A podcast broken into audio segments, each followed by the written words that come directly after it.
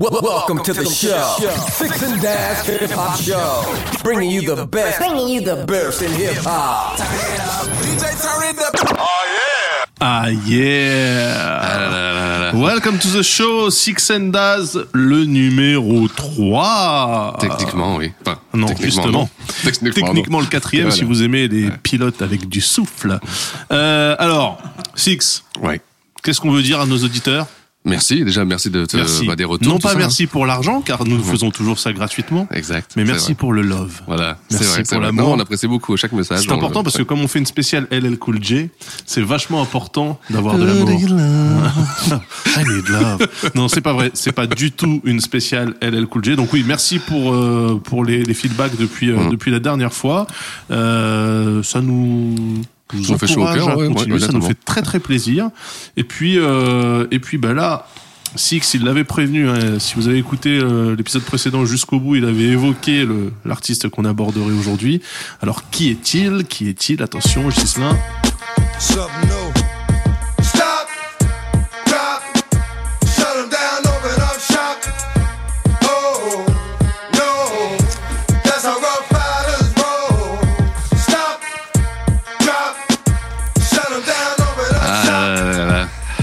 Alors, vas-y, annonce c'est encore un nom en trois consonnes. Eh J'en oui, peux plus. bah, vous aurez reconnu DMX, DMX, DMX. DMX. Voilà. L'homme chien, le, le, comme on disait, le chien garou. le chien garou, l'homme pitbull. Voilà. Et euh, bah, une étoile filante du, vraiment une étoile filante du rap, parce que dans quelques années, entre 4 Attention, parce que l'étoile filante, ça sous-entend que ça s'est éteint rapidement. ça s'est éteint assez rapidement. Or, Enfin, il est quand même arrivé vite. il arrivait vite. Oui, voilà, Il a monté fort. fort. Et après, il est descendu un peu plus euh, lentement. Donc ça serait plutôt, euh, ça serait plutôt quoi un truc qui arrive vite, qui monte fort et après qui déçoit, mais en, en, J'en en connais, douceur. mais je dirais Emmanuel. Macron, par exemple. Oh non, on avait dit pas de politique. Alors vas-y, dis-moi, dis-moi Six. On en a déjà. Dis-moi Six, euh, Ouais. que faut-il savoir de DMX Ouais. Déjà, ce qu'on l'a dit, c'est succès colossal. C'est, euh, C'est euh, 30 millions d'albums vendus sur ce, enfin 30 millions d'albums oui, sur 5 albums. C'est des chiffres complètement euh, hallucinants. 30 millions Ouais, sur c'est hallucinant. C'est-à-dire que c'est des chiffres qui sont dignes de superstars, euh, de, qui sont dignes de des Rolling Stones à l'é- à l'époque, euh, qui sont dignes vraiment de de, de méga stars. Et euh, donc on va revenir un peu en arrière, parce que déjà DMX, pourquoi DMX D'où ça vient ce, ce- ces trois lettres? C'est- bah, ça vient pour le Dark Man X. Alors l'homme sombre déjà était très Mais le très X, ténébreux. Mais le X, voilà. Certaines personnes disent que c'était à l'é- à l'époque, donc il y avait une machine qui s'appelait la Oberheim DMX. Donc dans les années euh, dans les années 80. il y avait la Reebok DMX Tu aussi, mais je suis pas Oui. sûr que. Non, non, pas, pas sûr. Mais quoique, quoique, tu sais. Et qu'il aurait, lui, été fan, parce qu'il a commencé par le B-Box euh, DMX. Ah. voilà. Et qu'il aurait été fan de cette machine et qu'il qu'il s'aimait à l'écouter, tu vois, et à reproduire les sons de cette machine. Et donc, il aurait pris le DMX et puis il aurait, on aurait fait, un Ah, Darkman un- X et il aurait gardé le, un voilà. rétronyme. euh, Voilà. C'est, euh, c'est- assez obscur, hein. C'est assez obscur. donc, C'est le- obscur comme, euh, comme son quartier Voilà, parce qu'il vient d'où lui? Bah, lui, alors, il vient, déjà, le, le nord de New York, euh, le New York City, le Bronx, c'est déjà loin. Ouais. Eux, ils sont encore derrière, c'est les Yonkers. Aïe aïe aïe. Et là, c'est pour l'avoir fait deux trois fois, c'est vraiment le bout du monde. hein. C'est euh, de- encore plus loin Ah que la Jamaica 7. Queens C'est encore plus loin que la et, ligne 7. et tous ces trucs-là. Ouais, c'est la ligne 8 la pire. Ouais. Et euh, c'est vraiment, oui, oui, c'est c'est vraiment euh, interminable. Donc, t'arrives dans, dans, dans un quartier qui est derrière New York City, c'est-à-dire qu'il ne bénéficie même pas de, tu sais, de, des infrastructures de New York City, tu vois. C'est encore, euh, donc c'est encore plus ghetto, encore plus ghetto, ghetto. Et donc tu comprends que c'est, euh, c'est encore plus communautaire, c'est encore plus, euh, euh, c'est vraiment, moi je C'est sombre en fait. Ah, c'est sombre, c'est vraiment sombre. Je vois, pour, j'avais, fait une réunion de, de, sur un parking, une réunion de quartier le soir où ils viennent tous freestyler dans un parking énorme, tu vois. Et puis t'avais D-Block, t'avais J Hood, t'avais Check. D'ailleurs, on peut le retrouver dans le DVD euh, Get Large, qui est Ouais. l'album, où on voit ça. On l'a filmé. On est dans le parking, euh, dans les Yonkers, et chacun vient freestyler. Donc t'as les connus, t'as les pas connus. Et puis ça enchaîne comme ça. Il y a une vraie communauté, un vrai sens du, euh, un vrai sens. On est tous du même quartier, mais on est tellement Ouais. loin qu'on est solidaires entre nous, quoi. C'est-à-dire que, parce que dans l'histoire des Five Boroughs de New York, donc des, des cinq quartiers, Oui. Ceux qui étaient un peu les, le quartier satellite, c'était Staten Island, Ouais, c'était le Wu-Tang, voilà, qui Ah, fallait s'appelait Shaolin. bateau. T'es obligé de prendre un bateau pour aller Ouais, là-bas. déjà, fallait Donc, prendre un ferry. Donc, en fait, ils- eux, ils avaient déjà vraiment l'impression Ouais. d'être euh, des cinq Ouais. quartiers, Ouais. le, le quartier Exact. mis à part. Ouais. Mais alors là, euh, Yonkers, on est Ah même oui. plus dans Ouais, New York, en fait. Parce qu'en béné- encore une fois, ils bénéficient même pas des, des infrastructures de New York City, tu vois, qui, euh, bah, qui donnent de l'argent pour, pour développer ces quartiers. Eux même pas. tu vois, c'était. euh, Mais ils sont dans l'état, c'est quand même, c'est quand même C'est l'État de New York, voilà, exactement. Ah Et bah donc- putain, ça annonce, ça annonce du lourd. Alors, Ouais, il, voilà. il arrive quand, lui En Ouais. 70 Il est né en 70, donc c'est le plus ancien de tout, euh, de tous ceux qu'on a traités, tu vois. Pour de l'instant, 70, ouais. On va dire qu'il a aujourd'hui la, la bonne cinquantaine, hein, euh, ou euh, cinquantaine. 49 Ouais, ouais, 49, oui, bah, il aura ses 49. 50 ans, ouais, ouais. Eh bah putain. Une grosse soirée euh, de qualité, en perspective. Et euh, donc voilà. Et euh, alors, on a parlé de Blick, on a parlé de 50, on a parlé de T.I. Il y avait quand même un dénominateur commun sur ces trois artistes. C'était hein, la, DAS. C'était l'enfance de merde, ouais. Donc j'imagine que, euh, euh, parlant d'un mec qui est né dans le Yonkers, euh, Bah lui en fait il bat encore tous les records parce que donc il est il a une enfance difficile, sa mère le bat, c'est un enfant battu, tu vois. Son père il l'a pas connu, il l'a abandonné. normal, ça c'est classique. Là, hein, voilà. Et, euh, et il est surtout en plus très gravement malade, il est malade, il est asthmatique. Donc il fait des séjours à l'hôpital. Donc jusque là, tu vois, il est, Ouais, il est ouais, en train de battre tous les records, il y a tous les ouais. le pauvre, il est vraiment euh, dans un sale état quand il commence. Mais il, il comme on a expliqué, sa passion dans le hip-hop parce que quand on remet euh, le justement sa discipline le hip-hop, enfin le hip-hop à l'époque nous, on parle aujourd'hui du rap, on parle, euh, tu sais, du, alors un peu de graphe, mais à l'époque, il y avait vraiment cette, cet aspect où il y avait tout, tu vois, des multi- disciplines, voilà, le beatbox, le, le tag, le graphe, DJing, euh, le DJing, la, la danse, danse. tu vois. C'était quelque chose qui était, euh, chaque discipline avait son importance. Aujourd'hui, le rap a tout dominé. Tu vois, Ouais. quand on parle hip-hop, c'est presque un synonyme de rap, tu vois. euh, Le rap égale Ouais, ouais, on a, on a limité juste à la partie Voilà. locale. Alors qu'à l'époque, à ce moment-là, c'était vraiment euh, très. euh, tu pouvais choisir ta discipline, tu vois. Et euh, tu faisais de la danse, tu faisais de la danse, c'était aussi bien coté et reconnu que Que un quelqu'un qui du rap. ou- voilà, ou exactement. un graffeur, Voilà. Et ouais. lui, il avait choisi le beatbox, tu vois. C'est euh, une discipline assez. Euh, pas qu'on n'entend plus trop parler euh, actuellement. Il y en a encore, il y a quelques noms célèbres encore. Ouais, ouais, bah nous en France on a Razel. hein, Ah oui, du- ouais. Non, c'est pas en France d'ailleurs, je dis Non, non, non, quoi. c'est de, on de, de- la soul. Ouais. En France, on a Sly du Science Super Crew Eh oui. et Leroy Ouais, Kezia ouais. du Science Super Crew. Et en Ouais. fait, c'est les seuls auxquels je pense. Ouais. Il y en a, il y en a deux ou trois autres, mais j'ai pas les noms d'ailleurs. Je m'en excuse. Le mec qui fait toutes les imitations là. Oui. Eclipse. Celui qui imite Oui, oui, oui, et qui tout. fait super Buster Rhyme, il fait super ouais, bien, ouais, c'est ça, ouais, ouais, très fort. Bah, le Big Up, euh, on dira son nom la semaine prochaine, enfin, dans 15 jours. Et oui, donc voilà, donc, euh, donc ce, ce, ce jeune DMX à l'époque, donc a choisi de faire le beatbox.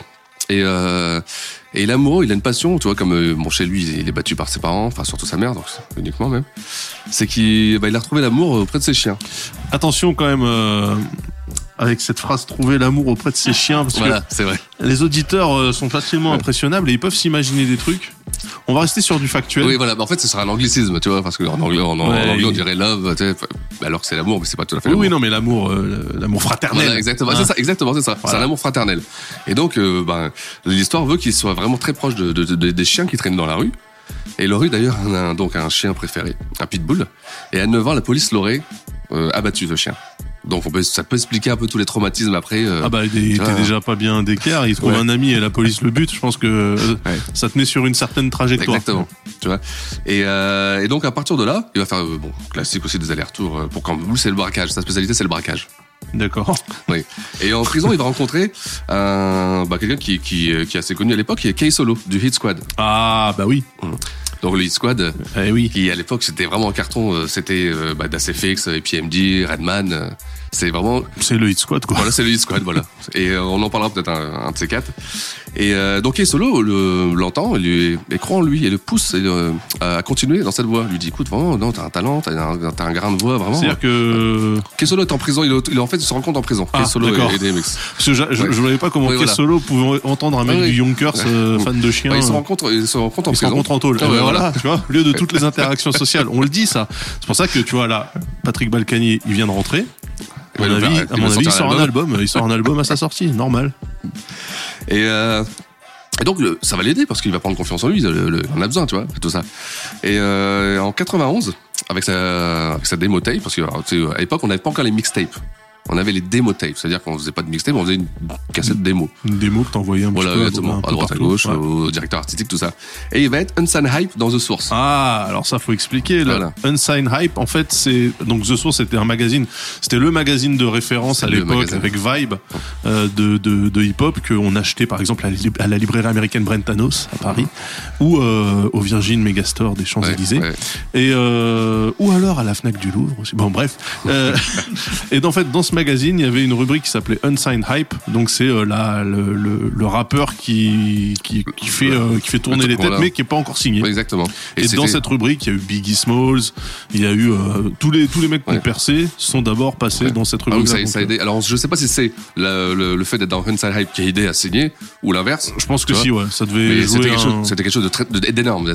Hype dans The Source, ça te, mettait déjà, ta carrière était Moi, je me rappelle que tous ceux que j'ai vus dans les Unsigned Hype, à de très rares exceptions, parce que les mecs se sont peut-être fait plomber, Ouais. en général, ils ont, Ouais. ils ont fini par être connus tout court, Ouais. en fait. hein. Et après, ils ont fait une rubrique, je te rappelles, Lost. Euh, Ouais. Oui. voilà, fallait, fallait pas être dedans. Donc, il est, il est, euh, il est il Inside est Hype. featuré dans, Ouais. dans, dans The Source en Unsigned Hype. Exactement. Quand, donc en 91. En 91, ouais, en 91, donc euh, ça, ça remonte, hein. Tu vois, ça fait déjà il y a un bon bout de temps. Et là, il va signer chez Rough House Records. Alors House, euh, à l'époque, c'est vraiment quelque chose d'énorme. Il y a les Putain, je me Fujis. rappelle pas du tout. Ouais, c'est, bah, c'était les Fujis avec Ah, mais je détestais les Fujis. Oui, oui, je n'aime pas le rap. Je ne sais pas ce que je fous dans cette, Ouais, il y avait dans cette émission. Cypress Hill. Je détestais Cypress Hill. J'ai tout fait pour pas les mettre dans Californie tellement je les hais. Ah ouais, je les déteste. Bref. Et donc voilà, donc, gros, gros, gros label à l'époque, hein, c'est vraiment un label dominant. Et il arrive à signer chez eux, je pense, donc, notamment grâce à l'article de The Source, et donc il signe chez eux, et il va signer euh, chez Rough House qui est donc chez Columbia, nos amis de Columbia dont on a parlé euh, la Columbia, euh, Sony, donc la maison mère.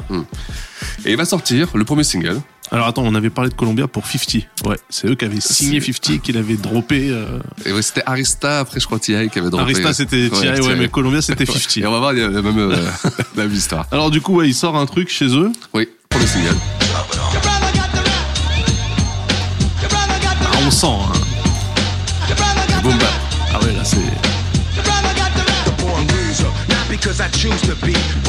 Ah, même au niveau du placement. happens to me. I got kids, but, but their mothers don't want them to know me. My sisters used to like me, but now they call me homie. I used to have a family, now I'm out on my own. Had to scrap with a pit because I tried to take his bone. Bitches don't like me, they don't Ah là là là. Très très fort, très ouais. très fort. Très Et bon, il, hein. rappe, il rappe comme, euh, comme Mr. Malik de Illégal, tu vois, Ouais, mais ouais. avec une voix euh, moins aiguë. Mais c'est le même flow. Oui. Mais alors, on entend un petit peu le DMX, tu vois, euh, qui va arriver. Mais il la voit pas encore, Ah, hein. non, pas du tout, pas du tout. Tu sais, il la voix beaucoup moins rock, mais il est percutant. Il était, tu sens que il a envie, de- il a envie de croquer quand même, tu vois. Il a, il a envie de croquer. Alors malheureusement pour lui, Ça flop ça flop, Ah bah, ça flop. Et puis Columbia, Columbia drop. drop. Et Columbia, franchement, est- à chaque fois, hein, toujours dans les bons coups. Donc euh, les mecs, ils signent des gars pas connus, et puis bah ça marche pas. Normal, ils sont pas connus? Ouais. Ah ouais, mais désolé, ça a pas marché, donc tu Ouais. dégages. C'est un peu con quand même comme système. C'est un peu con parce que souvent derrière, enfin, après nous on, re- on retient toujours l'histoire des mecs qui va sortir le deuxième, qui va cartonner. Donc après on va. peut-être en fait qu'il y a plein de mecs que Columbia a droppé qui sont morts et enterrés dans le caniveau. Et puis ça tombe, le son était avec le DA de Columbia à l'époque, dire ah moi j'ai signé à l'autre, j'ai signé lui, j'ai signé lui, j'ai signé lui. Bon, en tout cas voilà. Donc là, il est Columbia le lâche. Le la- Columbia le lâche. Et du là coup, il y a même pas d'album en fait. Non, il y a pas d'album. C'est un, un maxi que j'ai d'ailleurs chez moi, un maxi euh, qui va bah, qui va flopper. Et, euh, et là, il va faire une rencontre importante. Il va faire une rencontre de deux frères qui ont marqué l'histoire du rap. C'est euh, Wa et Di, Dean, dans les frères Dean, du Rough Riders. Rough Riders Management ou Rough Riders Entertainment, il y a plein de. plein de. Ah, Rough Riders. Et là, Ah les là Rough Riders, c'est important d'en parler. Parce que les Rough Riders, c'était une communauté, donc, de, une communauté de, de blacks de New York, biker. Ce qui, à l'époque, faut mettre dans le contexte, le, Ouais. le biker, bah, le biking, Le euh, biker américain, blanc, normalement, c'est un blanc en Harley Davidson. Voilà, avec une grosse barbe, tu sais, Voilà. euh, en cuir, tu vois. Et Genre là, eux- euh, ZZ Top ouais. ou Hells Angels. exactement. Et eux, ça a été les premiers à faire, euh, à faire euh, une, euh, bah, une, un crew Un de bikers, de quoi. Voilà. motards euh, Exactement. noirs. Et donc, pour challenger, justement, je pense que les, les, les bikers blancs, ils étaient, eux, en japonaise. Ouais, tu vois. donc ils roulaient qu'en moto de sport. euh, Exactement, tu vois. Donc là, on a déjà l'imagerie, tu vois, qui se met en place. Voilà. Les les mecs, euh, les mecs du ghetto sur des Exactement. sur des Kawasaki Oui. et des Suzuki. Et c'est impressionnant pour moi, pour les avoir vus une fois à Times Square défiler. Donc ils descendaient sur Times Square, je sais pas, c'est pour une centaine de personnes. hein. C'était impressionnant, impressionnant. Tu les vois tous débarquer, alors bandana, lunettes de soleil. Ouais, cuir, ah bah là, là, on est dans un clip. euh, Ah oui. On est dans un clip ça de- tournait, ça, ça faisait de la fumée, ça, Ah, ça faisait des c'était- burns et tout, ouais. C'est euh, moi, c'était un de mes premiers premiers chocs, euh, tu sais, euh, à New York. C'était mais Ça, c'est marrant. ouais. Donc, parce, impressionnant. parce que donc ça, les, Rough Riders, c'était des vrais riders. C'était des riders. on C'était pas juste histoire de dire on a un joli nom qui claque. Non, non, c'était vraiment ça. Il y avait une vraie, une vraie passion de ça. Puis le merchandising cartonné. hein. Ils ont vendu, ils vendaient des t-shirts avant que les gens connaissent même qu'est-ce que c'était Rough Riders. Tu vois. Le double R, les vestes en cuir, Moi, j'avoue, hein, j'ai un t-shirt Rough Riders. Ah. et- Il est bleu turquoise. Je pense que je l'ai acheté euh, au marché du ghetto du, de je sais pas où, tu vois, parce que je pense pas que ça soit un truc officiel, mais euh, je, je le portais avec fierté à une époque. Bah oui, bien sûr. bien pendant sûr. au moins deux ou trois mois. Ouais. et, euh, et donc là, pour lui, c'est un bon move. C'est un bon move parce que le, donc les Rough Riders sont super connectés euh, avec pas mal d'MC. Donc ils vont le placer à droite à gauche. Ils vont le placer sur Mike Geronimo, le Time to Build avec Jay Z. Un morceau qui a, qui a vraiment pas mal tourné à l'époque. Un, un John Jay Z, d'ailleurs, on mettra le morceau en playlist. euh, Jay Z euh, rappe fougueusement. Il va faire les coups de J, Maze, mais surtout un titre qui va sortir donc euh, en 98. Ah Et- bah oui. Ah, Lil Kim.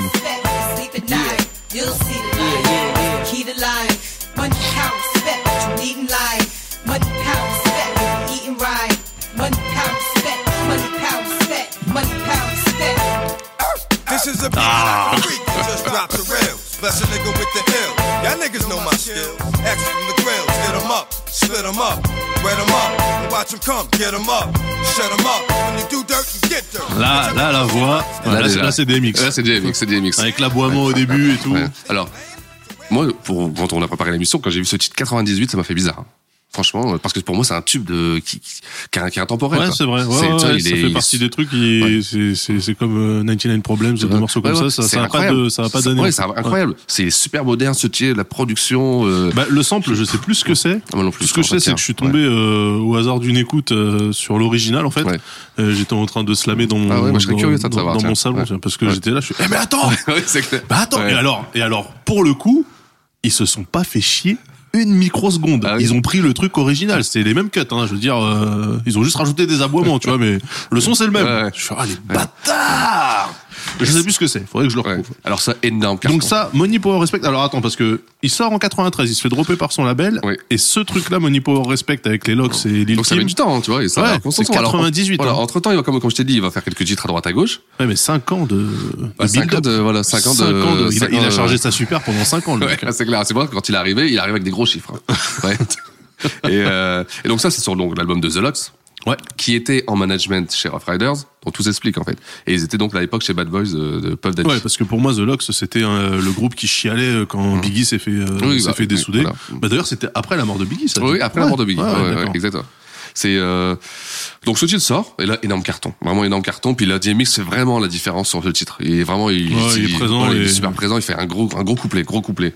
Et donc grâce à ça, ben, ça va lui permettre de signer chez le label de l'époque, le label numéro un, Def Jam, Def Jam. qui est euh, qui est vraiment euh, bon. Alors Def Jam, on peut en parler parce que je sais, je sais pas trop si c'est encore d'actualité euh, actuellement Def Jam, si le label existe encore euh, chez Universal.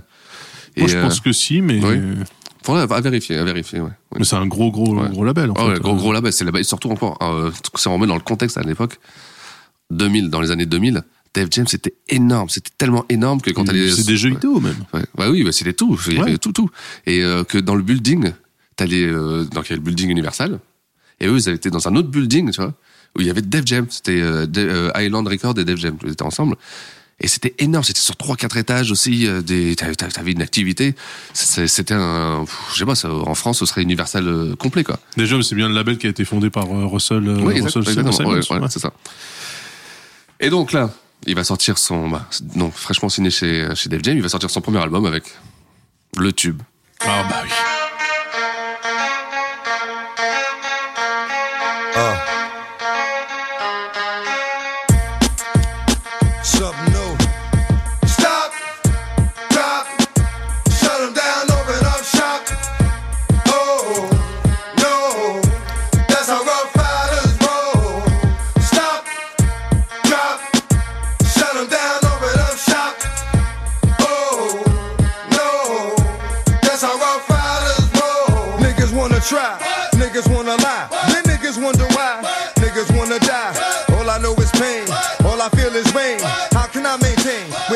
Euh, Quel prod dépouillax au possible. Alors attends, je sais pas si on a donné le nom de l'album. Comment s'appelle le premier album de DMX Parce que ça, c'est donc le Rough Rider Anthem, Ouais. c'est le single. L'album s'appelle It's Dark and Hell is Hot. Ouais. Tout un programme. Hein. Oui, bah oui, là. Donc votre avis, c'est donc vous l'aurez compris, il fait sombre et puis l'enfer, c'est chaud. Et l'eau, ça mouille. Tu vois, c'est, euh, c'est- on en parlera tout à l'heure certainement pour quand on va expliquer pourquoi DMX ça marche. pourquoi Ouais, ça a ouais, marché ouais, autant. pour Voilà. et tout, on en parlera. Et euh, mais donc cet album sort et c'est un cataclysme. Franchement, c'est c'est un cataclysme. On notera d'ailleurs peut-être le premier tube de, de Swiss Beats aussi, un des, Oui. euh, qui était le neveu des frères Dean. Donc il a d'ailleurs son nom de famille, c'est Dean aussi, le Swiss Beats. Kassim, Kassim Dean, ouais. Ouais, Donc ouais. Swiss Beats, hein, on rappelle, c'est euh, le mec qui te fait des prods où t'as l'impression d'être enfermé dans un flipper. hein. On en a, on en a parlé avec euh, avec Thierry. Avec on en a parlé hein. avec euh, Avec tout 50 le monde, aussi. et avec en fait, ah, aussi. putain. Et avec Blick. Aïe. Donc en fait, c'est le producteur attitré de Rough Rider. Et c'est aussi le mari d'Alicia Keys, mais bon, ça, Voilà, exactement. comme quoi il a vraiment pas tout raté dans sa vie. Et euh, donc ce morceau-là va faire un carton énorme et l'album va mais surperformer. Et quand on dit surperformer, c'est-à-dire c'est des chiffres, c'est 4 millions de ventes aux États-Unis pour un album de, de rap, hein. un album de hip-hop. C'est, je pense que c'est jamais 4 entendu. millions de ventes 4 millions pour de ventes, un ouais. premier album. Pour un premier album. hein. Sachant Voilà. que le mec en plus avant, c'est pas genre il avait des albums qui avaient Ouais. leaké, qui avaient Ah, été shelfés et tout. Non, c'est le mec il avait un single qui a, qui a floppé et des featuring. Ah ouais. Il sort un album ouais. 4 millions. Ah ouais. Et en plus, il a été patient, parce que quand ça marche, ça, ça, ça sort donc en, en quelle année? En 98. Il avait déjà 28 ans, tu vois.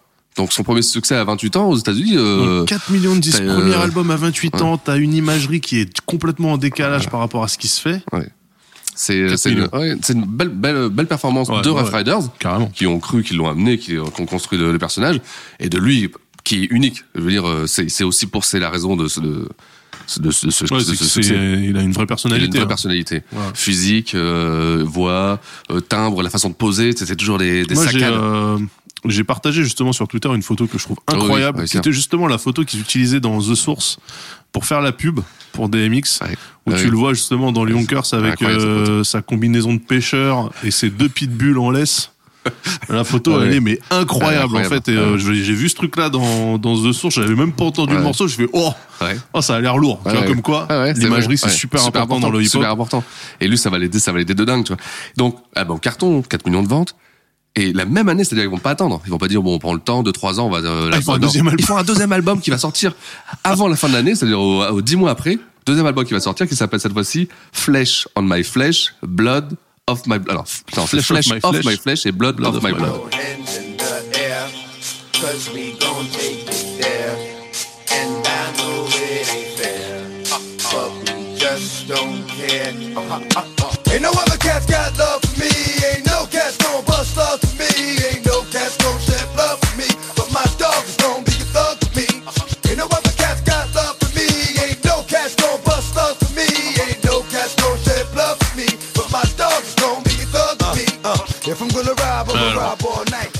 il laisse même pas le temps au gâteau de refroidir. Non, On est d'accord. Et je pense que ça a d'ailleurs été trop vite, trop rapide. L'album est Je crois beaucoup que là, les mecs, ils ont vu 4 millions, ils ont dit obligé, Ah, on sûr. capitalise. Ah bah, bien sûr. Ah bah oui. Complètement. L'album est, pour moi beaucoup, beaucoup moins bien que le premier. Qui le premier vers un classique. Dans le style, c'est le premier, c'est un classique. C'est juste, t'as l'impression que tout est phase B, quoi. Tout est, tu vois, tout Ouais. est moins bien. C'est tout, il y a tout en moins bien. Même la pochette, elle est, elle est, Ah elle bah, est- au niveau de l'ADA, on peut pas, on peut pas nier euh, une certaine recherche artistique. Ouais, ouais. Hein, donc c'est des mix qui est euh, en fait dans une baignoire remplie de sang. Et c'est, pour la, pour, pour l'anecdote, c'est du vrai sang. Et quand ils ont fait la photo, c'est, du vrai sang. Ils se sont recouverts vraiment de sang. Mais de sang de qui enfin? Oh, de sang, de sang de, je sais pas, de chien, je pense. non, de chat plutôt. Ça, ça serait non, tu, logique. crois, tu crois vraiment que c'est Non, c'est vrai. Bah, en tout cas, c'est, c'est moi, je connu, moi, vois. moi, moi, je suis rappeur, j'ai beau être asthmatique du Yonkers, tu me plonges pas dans une baignoire de sang Eh de oui, je sais pas qui. Mais DMX, lui, ça- je pense même c'est lui qui a eu l'idée. hein. Flesh of my flesh, blood Ouais, of my ouais. blood, hein, chair de ma chair, sang de Ouais. mon sang. Pochette qui fait très Marilyn Manson euh, dans le style. euh, Ah bah là, ouais, euh, bah déjà le lettrage DMX, tu vois, euh, c'est un truc un peu agressif, Ouais, c'est groupe de, groupe de métal, Ouais, quoi. ouais. Mais ok, donc ça. Et alors, par contre, ça c'est un. Bah, bah, après 4 millions, de toute façon, tu peux difficilement faire mieux. faire mieux. Oui, surtout Tu dans. peux, tu peux que faire moins bien, mais alors est-ce qu'il fait beaucoup moins Ah oui Ah non, ok, bon Ouais. ça va. Il fait 3 millions. Il fait 3 millions. Putain, les mecs, ils ont vendu 7 millions d'albums en un an. non, t'imagines, là. C'est hallucinant, c'est incroyable. Donc ça le met dans une position, tu vois, euh, mais de superstar, superstar. euh, C'est euh, tout le monde va vouloir. Il, il va être courtisé de tous les côtés, notamment par le cinéma, qui va trouver qu'il a une belle gueule, Ouais. qu'il a une personnalité, et il va faire un film qui qui a pas eu un succès commercial énorme, mais qui a eu un succès critique euh, de ouf avec Hype Williams. Alors Hype Williams, Le était- faiseur de clips. euh, voilà. À l'époque, euh, c'était Ouais. des clips à un million de dollars. C'était, il te disait, tu veux un clip de moi, 5 millions de dollars. Il te disait un film, quoi. Ouais, avec euh, oui, en fait oui.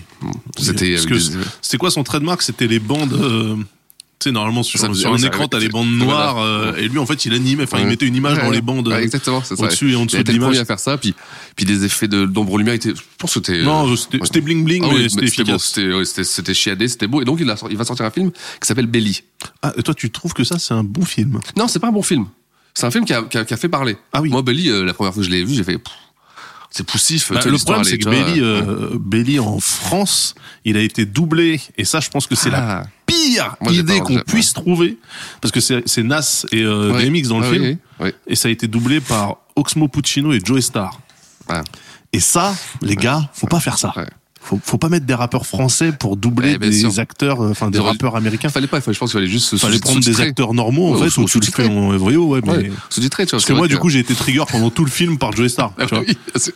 C'était pas possible en Alors- fait. Je, je voyais, je voyais Nas qui parlait. euh, alors je sais pas. Non, je pense que Joe Star du coup il devait faire DMX. Ah oui, certainement. Mais ça veut dire que c'est Oxmo Puccino et faut se rappeler de, faut se rappeler de la carrure de Oxmo Puccino à l'époque en, en 98. Hein, donc c'est Opéra Puccino quand même. mensongeurs. Et, euh, voilà. Et, le mec il double Nas qui est juste euh, en termes de, de carrure Ouais. qui est beaucoup beaucoup plus fin. Donc la voix. En fait, aucune des deux voix collées avec les mecs à l'écran, c'était n'importe quoi. Surtout si tu vois des mix, puis tu sais, t'entends la voix de Joey Stark. Oui, non, moi ça, m'a, complètement sorti du, ça m'a, sorti du film.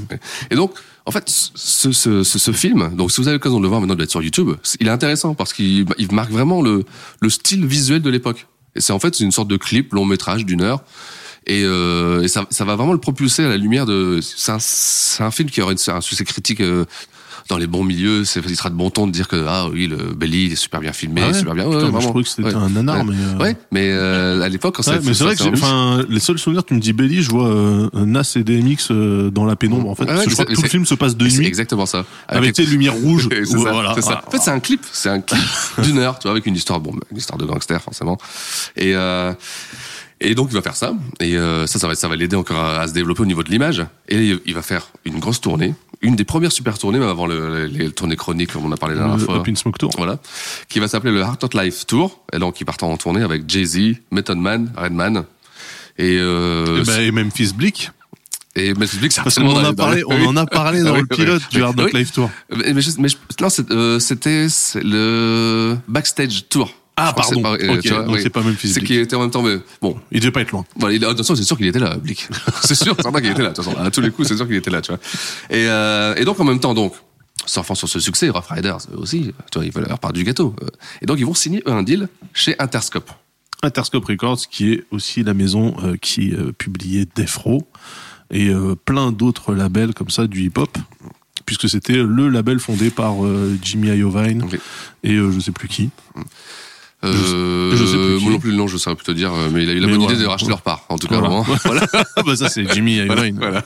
Et euh, donc ils, ils vont signer chez euh, un deal euh, Chez Interscope. chez Interscope et ils vont sortir ce single.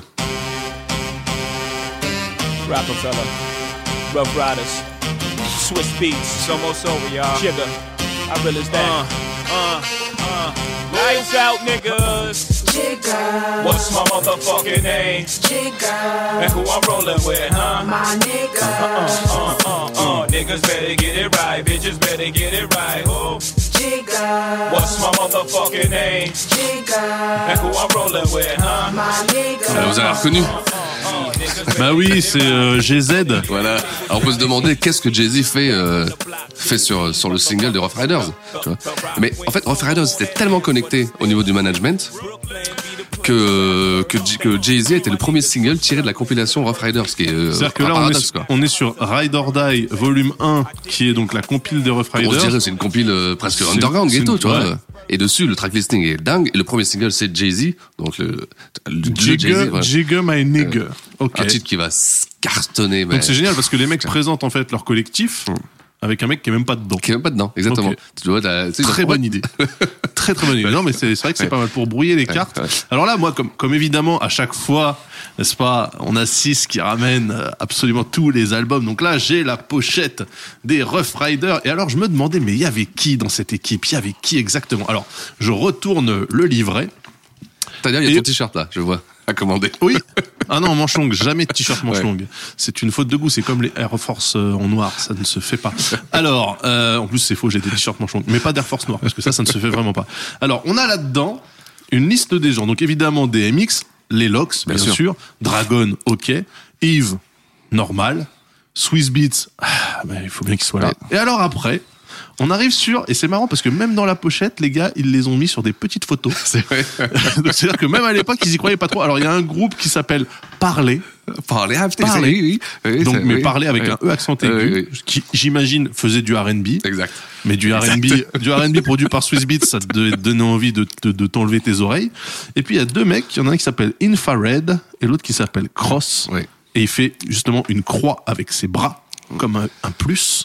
Et j'en ai jamais putain d'entendu parler. Ouais. Alors moi, une Fared, je, je sais que j'en ai entendu parler parce que j'ai dû entendre un ou deux titres en Ouais. euh, quelque part, mais l'autre, Cross. non, Cross, non, jamais, Cross, jamais. Ok. Et Et, alors, parler alors, parler, Ah, parler. Parler, oui, parler, c'était un groupe d'R&B, euh, ouais, Ouais, qui, mais euh, entre les, euh, les euh, 100, euh, 112 Total, voilà, euh, Flex, euh, qui, machin, qui- truc, moi qui- je sais qui n'a plus eu qui. aucune chance, euh, Oui, voilà. qui n'a eu aucune chance. Alors. Et ça, gros carton. Alors là, euh, Ride or Die. ouais, ouais. Ride or Die, pour une compilation, c'est rare de sortir une compilation d'un d'un label, d'un crew, et de, de cartonner à ce, à ce- niveau-là. Ils vont vendre un million d'albums. Tu vois, ce qui est énorme. Quand on parlait de, les autres semaines d'un million d'albums, on parlait de, de, de, de, gros, de gros, de grosses ventes. Donc là, on était, on était à 7 au total avec les deux albums. Et là, ils sortent ce truc-là, il fait 1 million. Ils font un million, comme ça. Tu vois, Alors, excusez-moi, mais selon leurs standards, c'est quand même bof. Oui, selon leur standard, c'est clair que. Mais puisque ça doit être franchement des, des, des, des titres ramenés à droite à gauche avec deux trois feats euh, puissants ouais, ouais, ouais. je pense pas que c'est un album qui a coûté cher. Un album compilation, ça coûte pas souvent très très cher. Et pour faire, faire un million aux États-Unis, et puis ça, attention, même en Europe et tout ça, ça, ça je sais qu'en France, Ah bah aussi, moi, ça Ride or Die ça, avec le Y à Ride, là, euh, oui, euh, ça, je me rappelle l'avoir vu un peu partout. Et, euh, et ça, ça, va surtout aider euh, la carrière de, bah, de, de- du, donc du, ne- du neveu, du nephew, Dean, Swiss Beats, parce que ça sera encore lui qui va produire le style de Jay-Z, euh, Giga Manic, c'est lui qui le Est-ce produit. que, est-ce que on peut évoquer quand même ces prods Je me tourne vers Ghislain. Ghislain, vu qu'hier on s'est mangé 3h30 de Californie, qu'est-ce que tu penses de ces prods qui sont dépouillax Moi j'ai l'impression qu'il manquait un bout en fait. Est-ce que tu es d'accord avec moi? Tu fais oui ou non de la tête Oui. Voilà, il fait oui. Il fait oui de la voilà. tête. C'est- alors, c'est C'est assez dépouillé hein, comme. euh, Disons que c'est alors son, son point fort, c'est qu'il a créé un style. On peut pas là-dessus. Oui, il, a- oui, oui, il a créé un style, il a créé le style Swiss Beats. T'entends, tu sais que c'est Swiss tu sais, c'est Swiss. Et le l'inconvénient, c'est comme il y a très peu de choses dans le dans le morceau, tu vois, il y a très peu de pistes, tu vois. En fait, Bah, soit il en met trop et t'as Non. l'impression d'être dans un flipper, dans un dans un soit il en met pas assez et t'as l'impression d'être dans une maquette mais il manque la moitié du truc. Oui. Et puis après, c'est redondant. Le problème, c'est ça, c'est que c'est, se ressemble beaucoup, ça ressemble beaucoup. Mais on est comme euh, un peu partout. Quand ça marche, tout le monde fait, tout le monde fait, tout Ouais. le monde, tout le monde veut. Donc tout le monde le voulait, tout le monde le voulait, tout le monde le voulait, parce qu'il était, c'était le hitmaker du moment. C'est, il faut vraiment se mettre. C'est, difficile de l'imaginer aujourd'hui parce que je, je sais pas s'il y a encore des, des, des compositeurs aussi dominants. Tu vois, euh, à l'heure actuelle, tu vois, j'ai même l'impression qu'aujourd'hui Bah, les compositeurs, euh, DJ Mustard, peut-être, Mustard, ouais. DJ Khaled. C'est- mais euh, pas beaucoup moins qu'avant, tu vois. Avant, j'ai l'impression que le, le nom du compositeur était aussi important, voire euh, autant important que le nom de, de, de l'artiste. Aujourd'hui, euh, Bah, aujourd'hui, avec euh, la myriade de, de mecs qui se lancent et qui font des type beats sur, euh, sur YouTube, sûr, c'est sûr bien que sûr, là maintenant ouais. t'as l'embarras du choix en fait. Après, c'est- ouais, des gros gros producteurs, bah t'as t'as Kanye quand ouais, t'as Kanye. Kanye qui reste le dernier gros. Euh... D'ailleurs, Kanye West. Nine Founder, tu vas tu vas mettre du respect sur Nine Founder. bien sûr, bien sûr. Voilà, Nine Founder, bien sûr. Bien sûr. voilà. Mm. Mais effectivement, euh, ils sont un peu plus en retrait. Bah, t'as toujours Swiss Beats, hein, d'ailleurs, je pense. Et d'ailleurs, pour l'info, et ça, on peut vous le faire, Kanye West euh, a déclaré que le meilleur rappeur producteur pour lui, c'était Swiss Beats. Rappeur producteur. Ouais, euh, rappeur producteur, c'est-à-dire qu'il rappe et qu'il fait du son. Mais non, mais Swiss. euh, il rappe pas, tu vois. Ouais. Mais Kanye West a déclaré ça. Il a déclaré que pour lui, le meilleur rappeur producteur. Alors, il y a des morceaux où il rappe, il rappouille, euh, Ouais, non, mais d'accord, mais gauche. bon, pas. Tu vois, il aurait fait, il, aurait- il a fait cette déclaration. Même moi, ça m'a, tu vois, ça m'a, mais bon, on me parlait de Kanye West. Ouais. Toujours intéressant de se dire, euh, tiens, c'est bien qu'il Ouais, dit ça. tiens. vois. C'est parce qu'il bizarre pouvait pas, il pouvait pas dire lui-même. Ce qui est étrange déjà. Oui, bizarre, parce qu'il aurait pu dire que, en fait, euh, voilà. Mais non, parce que lui, il fait même plus de la musique, il est ça, tu vois. c'est Docteur Manhattan, c'est- tu voilà. vois. et il est au-dessus de la mêlée. Alors donc, euh, très gros succès pour ce euh, Rough Rider euh. Volume 1, Ride, Ride or Die Volume 1. Et donc, Et là, ensuite, qu'est-ce qui se passe du coup? Et ben là, on va revenir, on va revenir sur, sur, sur le chien. Alors attends, parce que, parce là, le, sur le Ride or Die, on est en avril 99. On est en 99, oui, exactement, avril 99. Donc là, en avril, ils sortent ça, un million de ventes, ils sont contents, mais l'argent, ça suffit pas. Eh non, l'argent, ça suffit pas, surtout qu'il y a un troisième album qui va arriver Et boum, avec ce titre. ah les sifflets. C'est la fin de la récré, tout le monde mind. Ah oui.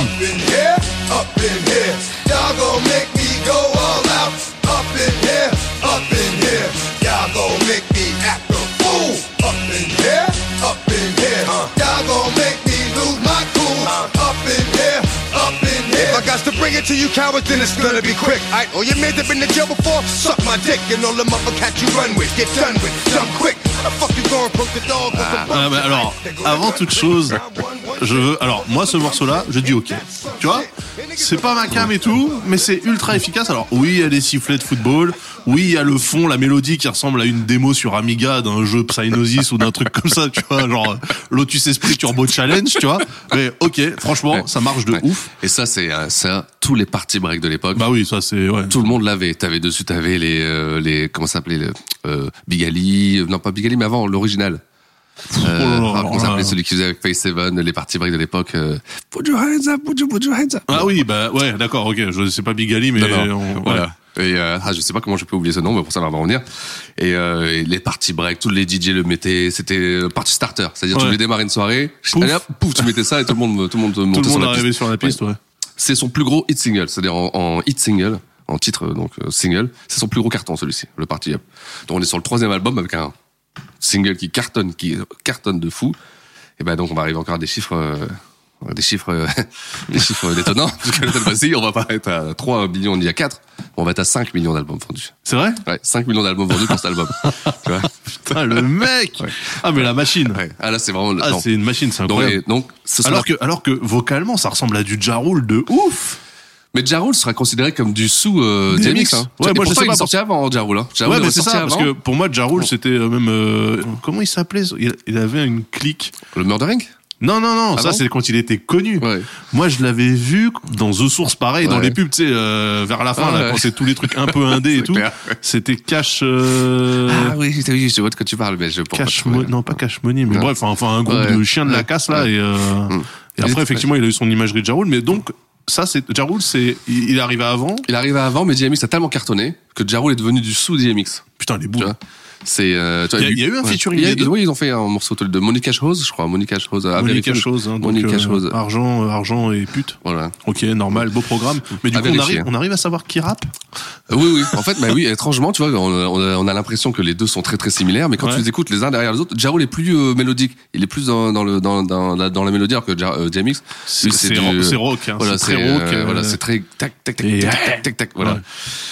Donc là, on est euh, là, il est carrément sur une autre sphère. DMX, il est il est ailleurs. Quoi. Il est Ouais. euh, et là, il faut se mettre faut se mettre dans le contexte. Certainement, lui, dans sa façon de penser, dans sa, il est il est, il est, il est loin. Il est Ah bah oui, je pense que déjà il était il était pas complètement terminé euh, alors qu'il était euh, inconnu. Ouais. Là le mec donc il fait euh, 4 3 5 Ouais.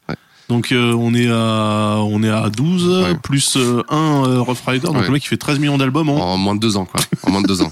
En moins de deux ans. Et c'est Ah, la première fois qu'un artiste hip-hop incroyable. va faire trois numéros un euh, d'affilée euh, pour euh, un, un, un artiste qui commence. C'est-à-dire que son premier album, son deuxième album, son troisième album va faire Multiplatine. euh, non numéro un de, des ventes à chaque Ah, fois. numéro Et là, un, c'est unique. C'est la première fois que ça va arriver dans dans l'histoire de- du hip-hop.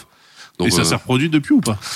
Euh, oh, je sais pas, ça peut-être. Oui. Ça c'est fou parce que ça tu vois c'est une dimension euh, business qu'on n'a pas forcément nous de ce côté-ci Ouais. de l'Atlantique. On sait que le mec est connu, ok, Ouais. qui fait des, des clips qui coûtent cher avec euh, des motos qui font des, des donuts, tu vois. Ouais. Mais euh, le côté euh, 15 millions d'albums en, en, En- en trois, deux en trois albums en deux ans. Ouais. Non, c'est un phénomène. C'est vraiment un phénomène. C'est euh, je pense que ça s'est jamais reproduit euh, parce qu'après tout ça, en tout c'est euh, dilapidé, tout c'est euh, là c'était il y avait une concentration sur lui. En fait, il y avait l'impression que euh, il y avait que lui qui existait dans ce dans ce créneau. Alors, ce qui est important, parce qu'on on en- on envisageait tout à l'heure de, de discuter, c'est pourquoi ça marche autant? Pourquoi Jimmy il marche autant? Ouais. Parce Pour que- quelle raison? Ce qui est important de savoir, c'est qu'aux États-Unis, donc le hip-hop, le hip-hop, c'est un million, deux millions quand ça marche bien. Mais après, si tu veux aller plus loin, il faut plaire à un autre public. Et le public, euh, c'est le public rock, le public metal, Ouais. le public euh, du blanc américain. Tu vois. Et DMX, il est super apprécié chez les métalleux. Ah, parce qu'il a l'imagerie, euh, il fait a de la moto. euh, il est dark, il, il est, est ultra punk, tu vois, en voilà. fait, euh, Et c'est ça, en fait, euh, ouais. DMX, il est ultra punk, vraiment, ouais. vraiment. Et son premier album, le donc le It's Dark and Hell Is Hot, est considéré comme un classique chez les métalleux. Et, et, euh, vraiment. Et, lui, et, il- il- il- donc il va être invi- invité dans les dans les festivals de de de, de, hard rock. Il, Ouais. il va être invité, il va faire Je pense des que ce feats mec-là, euh, sur scène, ça slame dans tous les Ah, sens. euh. Ah, mais complètement, complètement. Ça rappelle, je sais pas si tu te rappelles, il avait toujours la salopette avec un un- une épaule euh, lâchée. Ouais. Et tu vois, il était toujours avec son été, avec sa salopette, Ouais. torse nu. C'était son style, Jay Mix, tu vois, son Ouais, il à fond. salopette Timberland Ouais, et- voilà, voilà c'est ça. C'était vraiment son imagerie. Et, et il a donc il a fait des chiffres complètement hallucinants, hallucinants. Donc merci le public, euh, le public rock qui se déplace et qui achète des disques. Hein. Exact. Et ça a permis en fait à, à DMX de, de transcender son statut Mm. de star du hip-hop. Mais même, euh, enfin, 15 millions d'albums en deux ans.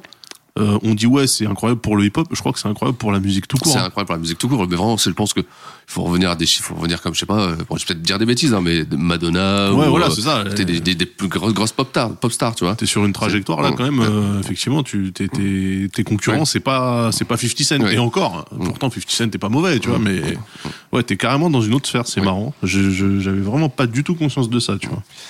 Et, euh, Et alors du coup, ouais, qu'est-ce qui se passe? Alors, lui, il va continuer. Donc le- là, on était en on est là, on est en 2000. 99, Ouais, donc là, on arrive en on 2000. on arrive en 2000, et il va continuer le cinéma. Donc avec un film qu'on a, je pense aussi nous euh, eu en, en France, que c'est qui est Roméo Must Die. Oh là là là là là là là là là. Avec Alia. Ah oui, avec Alia, mais avec aussi euh, avec Jet Li. Et surtout Jet Li, oui. C'était, je pense, le couple le moins crédible de l'histoire du cinéma. Parce que la romance, mais à aucun moment t'es dedans. Mais Ouais. vraiment jamais. Alors, vrai. je sais pas si c'est parce que Alia joue mal ou Jet Li il est mieux quand il, quand il dit rien. Mais même son style, y a rien calé en fait. Y a rien calé. J'ai Jet Li avec des cheveux déjà. Et ça, mais pourtant le film va cartonner. Hein. Numéro Ah bah 1 oui, box oui, office, bah, ça sûr. va vraiment. euh, moi je trouve, je crois que c'est le film qui a ramené Jet Li euh, à Hollywood. Ouais. euh. Ouais, ouais, ouais. Et puis surtout, enfin, le single d'Alia, Ouais. Bien Try sûr. Again, là. Avec le euh, Timbo, là. ouais, avec Timbaland, Ah ouais, ouais, c'est. incroyable.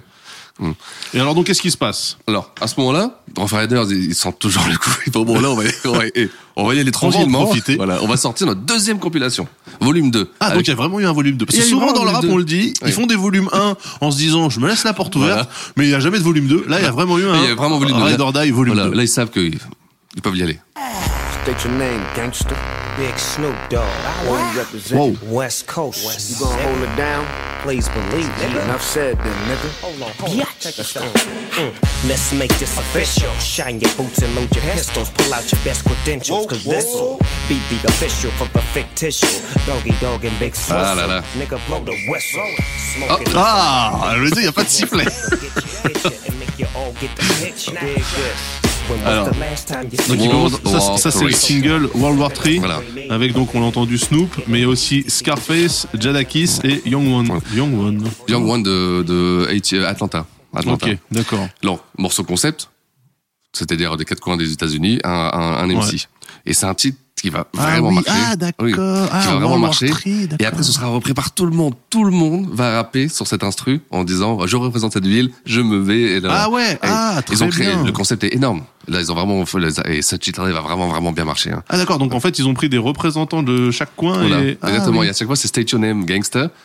Euh, le Snoop dit Big Snoop Dogg, What You Represent, West Coast, et là, Ah, boum. ouais, et donc bien. Scarface dit pareil avec euh, ce- voilà. Et puis euh, chacun chacun fait sa sauce. Et donc Ah, tous les MC vont bien. le reprendre, tout le monde va le reprendre en se plaçant dans le morceau. C'est super intelligent, c'est Ouais, super bien trouvé. Très très très Ouais. malin. Et alors là du coup, euh, parce que surtout en plus euh, en 2000 on était, bah, c'était après la guerre East Coast West Coast donc c'est bien, ça crée de l'unité Oh, aussi. Genre, oui, là c'était dans le rassemblement genre, tout le total. monde, tout le monde revient. voilà. et donc là sur cet album il y a, je vois du Redman, du Method Man, Il y a tout le monde. Un Busta, Twista, Trick Daddy de Miami. Oui. Ah, il a parlé. Bon, c'est le morceau numéro 16. c'est le dernier. c'est le dernier de l'album. Alors, encore une fois, hein, des prods dépouillés, je vais même pas regarder qui a fait les instrus. Bon, allez, si, tu sais quoi. Bah, c'est, euh, bon, je pense que Swiss Beats, Bah oui, ou alors euh, un, de euh, ses, un de ses petits frères, ouais, je hein. sais pas. Voyons voir. Ah, bah, produit par Swiss Beats. Ah, bah oui, d'accord. Et puis le deuxième, produit par Swiss Beats. Ok, d'accord. Après, c'est aussi du business, tu vois. C'est-à-dire que c'est produit par nous, c'est euh, les sons de nous, enfin c'est nos sons. les sons de nous. euh, Ah, là, on a voilà, entendu le sifflet, C'est euh, aussi logique. Tu vois, la Swiss Beats, c'est le c'est c'est l'artiste euh, Rough Rider, c'est lui qui fait les sons. Et alors, ce qui est marrant, c'est que dans tous leurs albums, donc là, les mecs, ils ont pris une balle de, une balle de Kalash euh, super étendue pour pouvoir mettre tous les crédits. C'est une bonne idée. En fait, à chaque fois, eux, il y a euh, limite des bons de commande dans le bouquin, enfin dans le, le petit booklet où euh, soit ils te disent qu'il va sortir dans pas longtemps. Et là, c'est génial parce que du coup, tu Oui. vois Rough Riders Coming Soon, donc il y a les albums solo de Jadakis et de Parler, donc ils sont vraiment. Et alors, c'est génial. Le Parler, comme c'est des Américains et qu'ils ont pas de clavier accentué, ils ont fait parler et derrière il y a une apostrophe parce qu'ils ont pas ils ont pas trouvé le e accent aigu euh, en code ASCII. Et il y a un Bike Tour Extreme, Extreme- Street Extreme Sports Ch- Championship 2000. Donc, c'est-à-dire que Rough Rider, c'était pas de la blague. Les mecs, Ouais, ouais, bien ils, sûr. Ouais. ils se diversifient, en fait. Ah ouais. euh, Mais je sais que même à l'époque, ils sponsorisaient des bikers euh, dans, dans les compétitions motocross et tout. hein. C'est devenu, euh, To the Rescue Foundation, et en plus, ils donnent de l'argent à la SPA. Ah, ça, c'est en souvenir. hein. Bah non mais ils ont euh, franchement non franchement euh, très bien très belle euh, c'est franchement ils ont ils ont une belle Ouais. dynamique Les frères, les frères Dean, franchement, respect. Ils ont construit, euh, et tout, t'as l'impression que tout est bien fait, tout est bien planifié. Le, le next move, il est déjà, Ouais. euh, pensé, tout est, non, vraiment bravo. Parce que, donc, on est sur un deuxième volume de compilation qui, normalement, ou, comme t'as dit, ne sort pas. Ouais. Flop énorme, ouais parce que le- le- la mode est passée Et Voilà. Et là, non, ils vont quand même en vendre, ils vont faire disque d'or, bon, beaucoup moins, 500 alors 000. disque d'or aux États-Unis donc 500 000, 500 000, ventes. 500 000. Mais ce qui est pour un volume 2 d'une compilation, il est extraordinaire. c'est moitié moins que la première sachant qu'on est euh, quoi la première c'était avril 99 et là on est à l'été 2000 Oui. donc les mecs ils matraquent hein, quand Ah, même va track, il va track, vraiment. entre deux compiles ils mettent un album de. DMX euh, histoire de faire Ah, remonter ça, la sauce C'est exactement euh. ça, exactement ça, tu vois. C'est aujourd'hui on pourrait compiler, on pourrait comparer ça au, tu te rappelles, euh, aux albums. Tu sors un album, l'année d'après une mixtape, après un album, une mixtape, Ouais. un album, une mixtape, tu ou vois. alors quand t'es currency tu fais mixtape mixtape mixtape mixtape voilà. mixtape mixtape Voilà. pendant 10 ans et après tu fais album mixtape mixtape mixtape ouais bon ok Et donc là, voilà. Donc, mais comme tu l'as dit, c'est vrai que les chiffres sont un peu moins bons. On sent que, il y a, voilà, là, Ah bah là, les mecs, ils seraient chez, ils seraient chez Columbia, ils se seraient fait dropper. certainement. Heureusement, certainement, ils sont pas chez Columbia. Et, euh, et là, il va y avoir les premiers problèmes.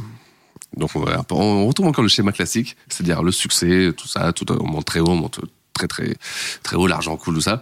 Mais le problème de, de DMX, il l'avouera lui-même, c'est sa bipolarité. C'est-à-dire que Alors attention avec ce terme, on est en 2019, il ne faut plus utiliser les termes de maladie euh, potentiellement mentale. Donc là, il est vraiment bipolaire, ou juste c'est quelqu'un qui a quand même une personnalité assez euh, expansive, lui dit Qu'il est bipolaire. ouais, il lui dit qu'il est bipolaire. au sens clinique du terme. Au sens clinique du terme. C'est-à-dire que euh, ça lui est arrivé, il y a des histoires, et des, des, des- des rumeurs qui racontent que des fois il faisait des choses, alors certainement sous aide, sous aide de substances, euh, De psychotrope, on va dire. et euh, il fait des choses, et le lendemain il se souvient pas du tout.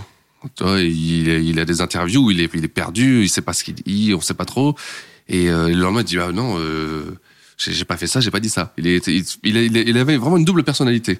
Alors on sait pas trop d'où ça Pour vient. moi, il est chez père, hein, on va Oui, dire ça je comme pense qu'il sait pas, se tient bien. complètement chez ouais.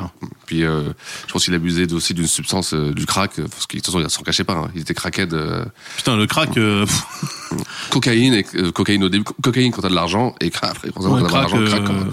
ouais.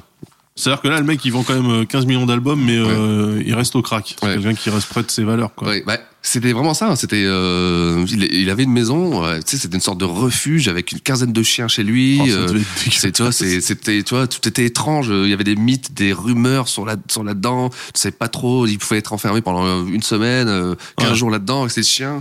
C'est, c'est- tout était bizarre, tout était étrange. Tout- en fait, il y a eu un mythe euh, DMX, tu DMX, vois. ouais. C'est, Ah. euh, et euh, Il y a eu le même mythe sur. Kelly, on a vu comment ça. Voilà, donc euh, voilà. je m'attends à voir des MX euh, traîner en justice pour des histoires un peu sombres. Mais Ouais. bon. donc après arrive donc 2001 et là sort le quatrième album avec ce titre.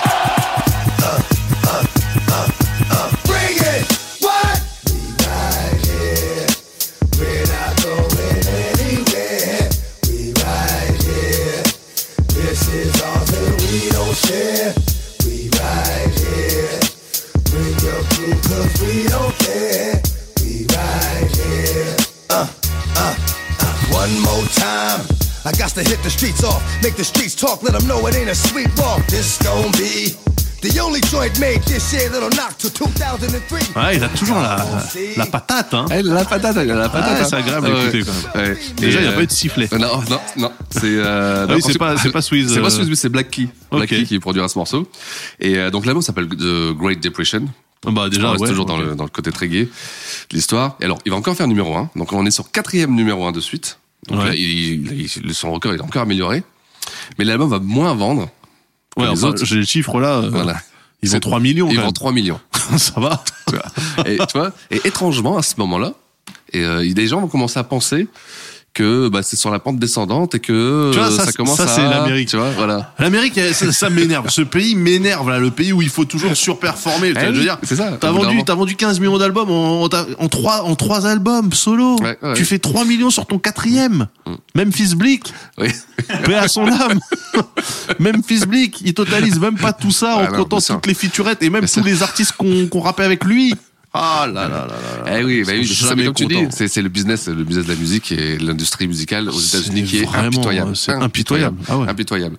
Et euh, et donc, Rough Riders. Donc euh, là, du coup, ça, c'est considéré comme quoi Un succès quand même c'est un ou- succès, mais sur la pente descendante. C'est-à-dire qu'on on commence à entendre des, des, des qu'avant là où c'était la suprématie, personne n'aurait rien dit quand on Oui, bah oui, Riders. ouais. Là, on commence à entendre des ouais, mais ça commence à saouler. euh, faut faire attention. J'aime bien les petites voix. tu vois, tu vois, c'est Ok. voilà. On commence à entendre ça. Tu vois, moi, je me rappelle pour avoir le souvenir. Cet album euh, qui est euh, qui est un album qui va beaucoup moins marquer.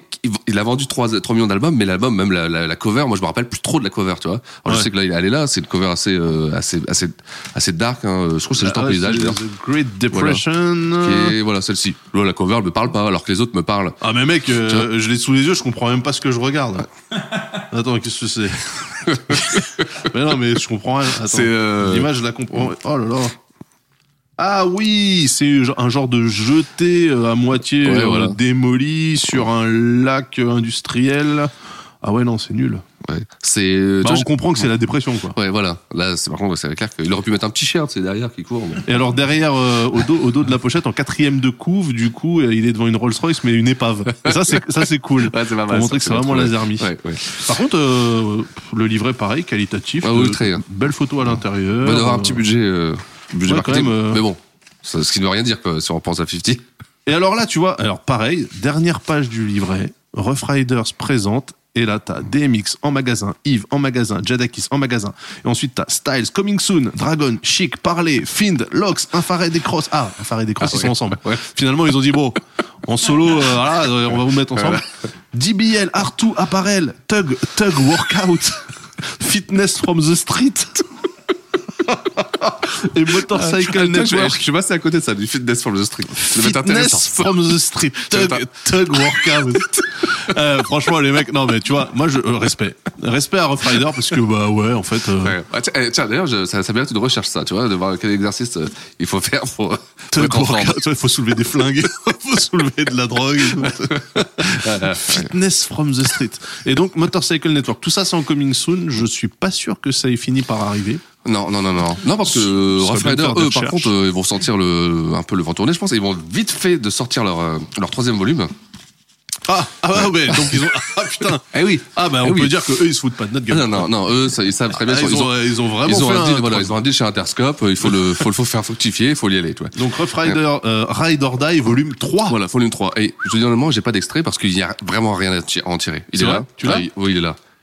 C'est, euh, franchement, In a pas the tirer. We Trust. vraiment. Et, euh, d'ailleurs, au niveau des chiffres, ils vont faire beaucoup moins, ils vont faire 300 000. Hein Ouais, 300 000 ventes, tu vois, donc, euh, Attends, alors on reprend sur le premier, c'était 1 million. 1 million, après 500 000, et après 300 000. Bah, au moins, ils sont Oui, oui. cohérents avec Voilà. la démarche. euh. Mais euh, celui-ci, ça fait vraiment. euh, là, là, on est vraiment dans la dans, dans, la- dans de la phase B. Euh, T'as l'impression que je- il y a eu JMX qui a fait une petite apparition. Le reste, c'est euh, Et Il y a peut-être euh, Infrared et, et Cross. certainement, certainement, il parlait. parler. Voilà. Ah là là. Ouais. Ah, bah, il y a Petit Pablo, dis donc. Dragon. Ah, bah, parler, ouais. Ok. Timba... Ah, Timbaland. Oui, Timbaland qui, qui, fait une production sur, sur, sur un titre avec je sais plus. Au niveau des leaflets, hein, il y a quand même euh, un mètre de documents dans... et un mec en moto qui cabre. Eh ben ouais. Voilà. Très bien. Et euh, donc là, ça descend dangereusement. Vraiment, là, c'est euh, on 300 000, est hein. on est en 2000, euh, 2001, 2002. Donc c'est vraiment super condensé. hein. On a commencé en fin 90, 98, 99. Mais du coup, est-ce que eux, euh, quand ils quand ils sous-performent, ils font comme euh, Roth, par exemple, qui dit que c'est à cause de la neige qu'il a pas vendu d'album ou des trucs comme ça. Est-ce que eux, ils disent euh, ouais, c'est à cause du, du World Trade Center ou tu vois Non, Non, Parce non, que là, on est en, là, on est en décembre hein, 2020. Ouais, ah oui. Non, on est en décembre 2001. Non, non, je pense qu'il n'y a pas de- d'excuse. Je pense que pour eux, ça- ils justifient ça par, euh, par, euh, par, euh, par- c'est comme ça, c'est la, C'est la vie, ouais. C'est la vie, quoi. Et euh, Et Interscope leur dit pas bon les gars. bah, ce sera le dernier album chez Interscope. Ah, ok. Donc c'est voilà après ça ils n'auront pas le droit de sortir une quatrième compile. Ils vont sortir une quatrième compile, mais qui sera en indé, pas chez Interscope. D'accord. Donc euh, quand même Interscope les drops ont- à un moment donné, ils disent, Ouais. bon, ça suffit. Et alors Swiss Beats lui de son côté, qui euh, c'est pendant des années quand même produit pour tous les autres artistes, va avoir la bonne idée de sortir son album à lui. Et donc euh, il va sortir son album qui s'appelle euh, Ghetto Stories, et il va sortir un titre, un titre donc avec un des membres de, de The Lox, qui est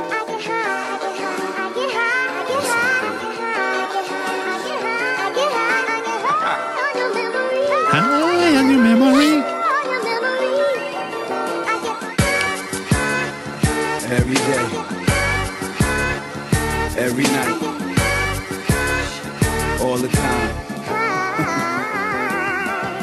Every day I need an ounce and a half. SP, the only flow that you know, with a bounce and a half. Listen, kid, I need a mountain of gas so I can roll up, hop in the whip and like bounce to the ab. I get high cause I'm in the hood, the guns is around. To take a blunt just to ease the pain and humble me now. J'adore ce sample, je me suis saisi de mon Spotify parce qu'évidemment j'écoute l'original en boucle, mais je suis incapable de te dire qui c'est. C'est Freda Payne. Oui. C'est Oui, Freda Payne oui. et c'est un sample I Get High qui est utilisé aussi par Madlib pour l'album qu'il a fait Pignata avec Mm. Freddie Gibbs et en featuring avec Danny Brown et franchement écoutez-le parce que le morceau il Ouais. défonce et j'adore bon. ce sample. très très bon, très très Donc bon. très efficace. très très efficace. Et la- pitché. ouais. Mm. Donc là Swiss Beats, Oui, attention c'est du Kanye West. Mm. Franchement, mais complètement. Pas de sifflet. c'est- Oui, pas de sifflet, rien. Non, c'est alors c'est une coprod. Je sais plus de qui C'est pour ça. Voilà. Je me disais c'est incroyable C'est le mec la voix de la raison. J'ai pas le, j'ai pas le. C'est parce qu'il est pas mais c'est une coprod, donc je pense, et surtout à l'époque, ça se passait vraiment comme ça. Les producteurs, euh, les compositeurs très importants recevaient des beats d'autres compositeurs, et souvent ils aimaient bien. Ils leur disaient, bah, écoute, euh, viens, amène-le. viens, je mets mon nom dessus. Je mets mon nom dessus, je, je, je mets la petite touche, je mets, je mixe deux trois caisses dessus, et puis on fait à deux le titre. Tu vois. Tu viens de, tu viens de, de faire Dr. Dre là en fait. Mm. Oui, voilà, mais c'est, mais tout le monde faisait pareil. Avoc, euh, tout le monde, tout le monde faisait pareil. hein. C'était vraiment, euh, c'était commun et ça aidait tout le monde, tu vois. C'est-à-dire que si toi, ça te donnait ton, ton, ton, ben, ça te mettait le pied à l'estrier. Parce que ça te permettait d'avoir ton nom collé à un gros producteur. Et puis si t'avais le talent, après tu, tu, faisais ta carrière de toi-même. Hein. Scott Storch l'a très bien fait avec Timbaland. euh, plein de personnes ont commencé comme ça. Alors attends, il est où ce morceau là Je le trouve. Ah pas. oui, parce que alors là ils ont mis une typo. Pff, Ah putain ouais. le- Ouais, faut trouver, les crédits là, t'as Ouais. l'impression d'être un hacker. Ouais. Merde. Alors. Et euh, donc ça, c'est c'est une compile qui va qui va moyennement marcher. Elle va faire 200 000. euh, donc mais mais ce titre-là va être repris après. Il va avoir une belle carrière. C'était. Good Times, on est Good. Times, exactement. Ouais. Et ce titre-là va avoir une belle carrière, surtout euh, sur l'album de Styles P. Parce que Styles P va le reprendre lui ensuite, il va le clipper, et puis là ça va être, ça va vraiment être un gros gros titre de l'époque. Ah bah oui, c'est produit 2002. par euh, un mec qui s'appelle Saint Danson, Voilà. co-produced by Swiss Beats. C'est pour ça que c'était audible. ah là là. Ouais. Ok. Donc voilà, Swiss Beats qui continue son petit bonhomme de chemin. Ce sera, d'ailleurs le plus malin de, de toute la troupe. hein, on verra tout à l'heure. Et alors du coup, ouais, lui, euh, ça, ça se vend bien son. Ça se vend bien à 200 000, mais c'est en indépendant. C'est sorti en Ah, indépendant ça. Donc 200 000 en indépendant. 200 000 en indé, tu manges bien. Quand même. Oui, tu manges, tu manges, tu manges, je pense très très bien, je pense. hein. Et euh, donc, en revenant maintenant à, à notre, À notre ami DMX. voilà, lui va prendre un peu de recul. Donc lui, il a pas un frère qui s'est explosé en moto ou quoi. Non, hein. non, Ok. non. Et euh, donc il va prendre un peu de recul, il va sortir une biographie que j'ai eu l'occasion de lire, qui est incroyable.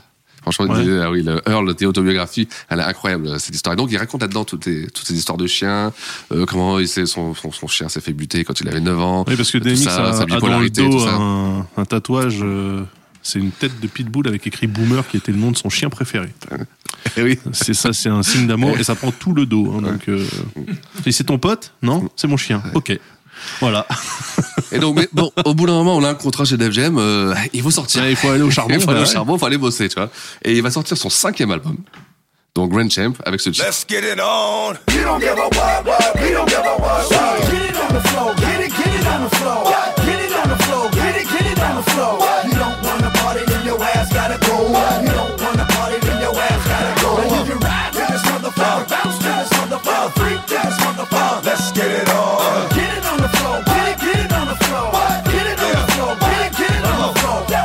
Once again, it's the darker nigga, hit a sparker nigga, pick apart a nigga, but the dog is bigger, under stress, doing less, we wanna get Ouais, bah, et ça sonne euh, presque Dirty South là. hein. Ah ouais, oui, Ouais. ah oui, c'est l'époque où Swiss Beats fait beaucoup euh, Dirty South, il prend beaucoup Ouais, de sonorités ouais, euh, ouais. Dirty South. Et euh, alors ce qui est marrant, c'est qu'à chaque titre, si vous avez écouté depuis le début chaque single, il dit toujours euh, let's euh, back again, allez, on y va, on y retourne. T'as l'impression que c'est toujours son intro. Allez, et back Allez, again, once again. et c'est marrant, c'est là je me rends compte en les écoutant les derrière les autres, il fait toujours cette intro là.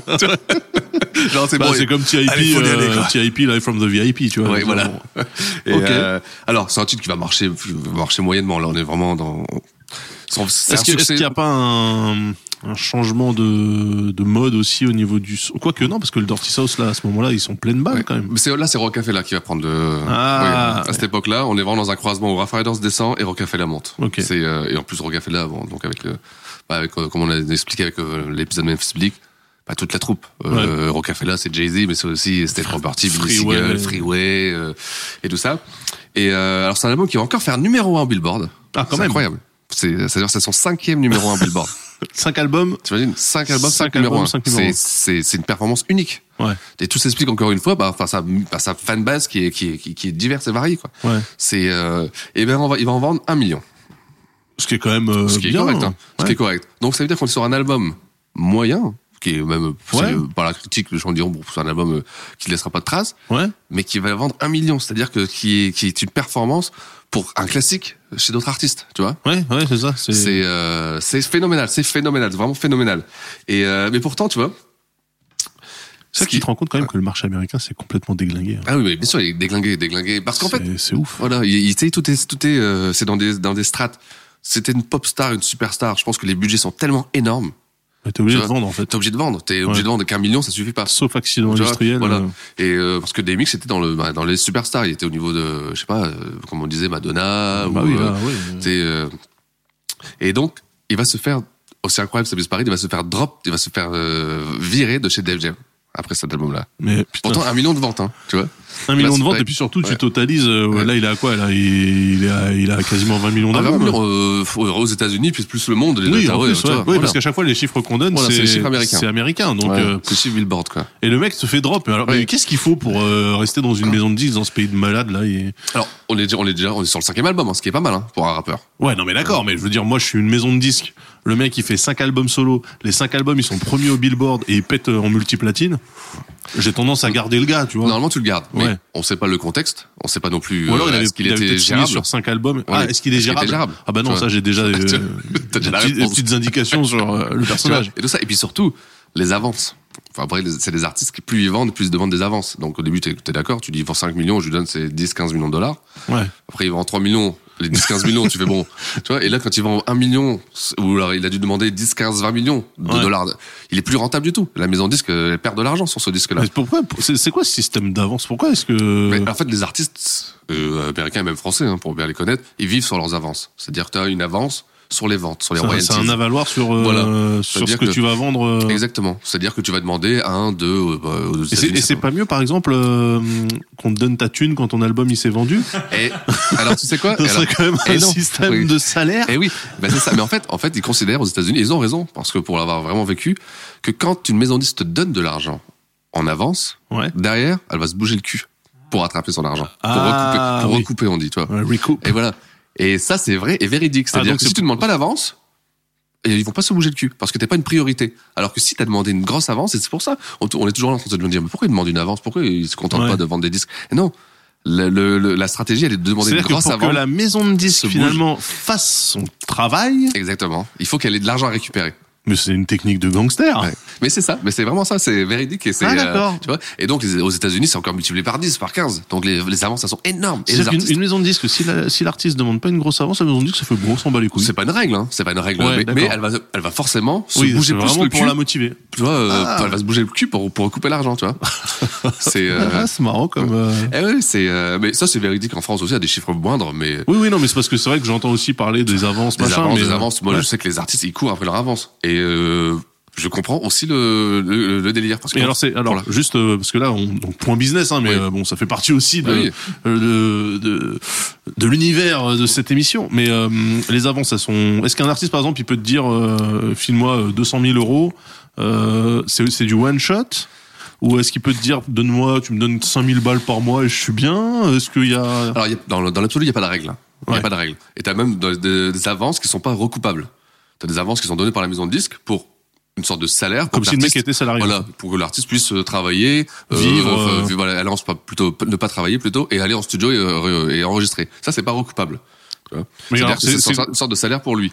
Et ça, les artistes ils aiment bien ça parce qu'ils se disent oh tiens, je vais toucher mon 20, 30 000, c'est pas recoupable. Et après, t'as le 100 000, 200 000 qui est une avance sur les royalties qui est recoupée par différentes, euh, par- quand on paye un clip, quand on paye une page de pub, tout ça. Ouais. Ça aussi, ça c'est du marketing, euh, des avances marketing, oui. Voilà. En fait, euh, Ah, c'est bien. c'est bien segmenté. C'est euh, c'est euh, ce qui est intéressant d'ailleurs. Mais du coup, euh, ces, mecs-là, là, qui, qui vivent comme ça, qui viennent de la rue, qui ont souvent pas d'avocat.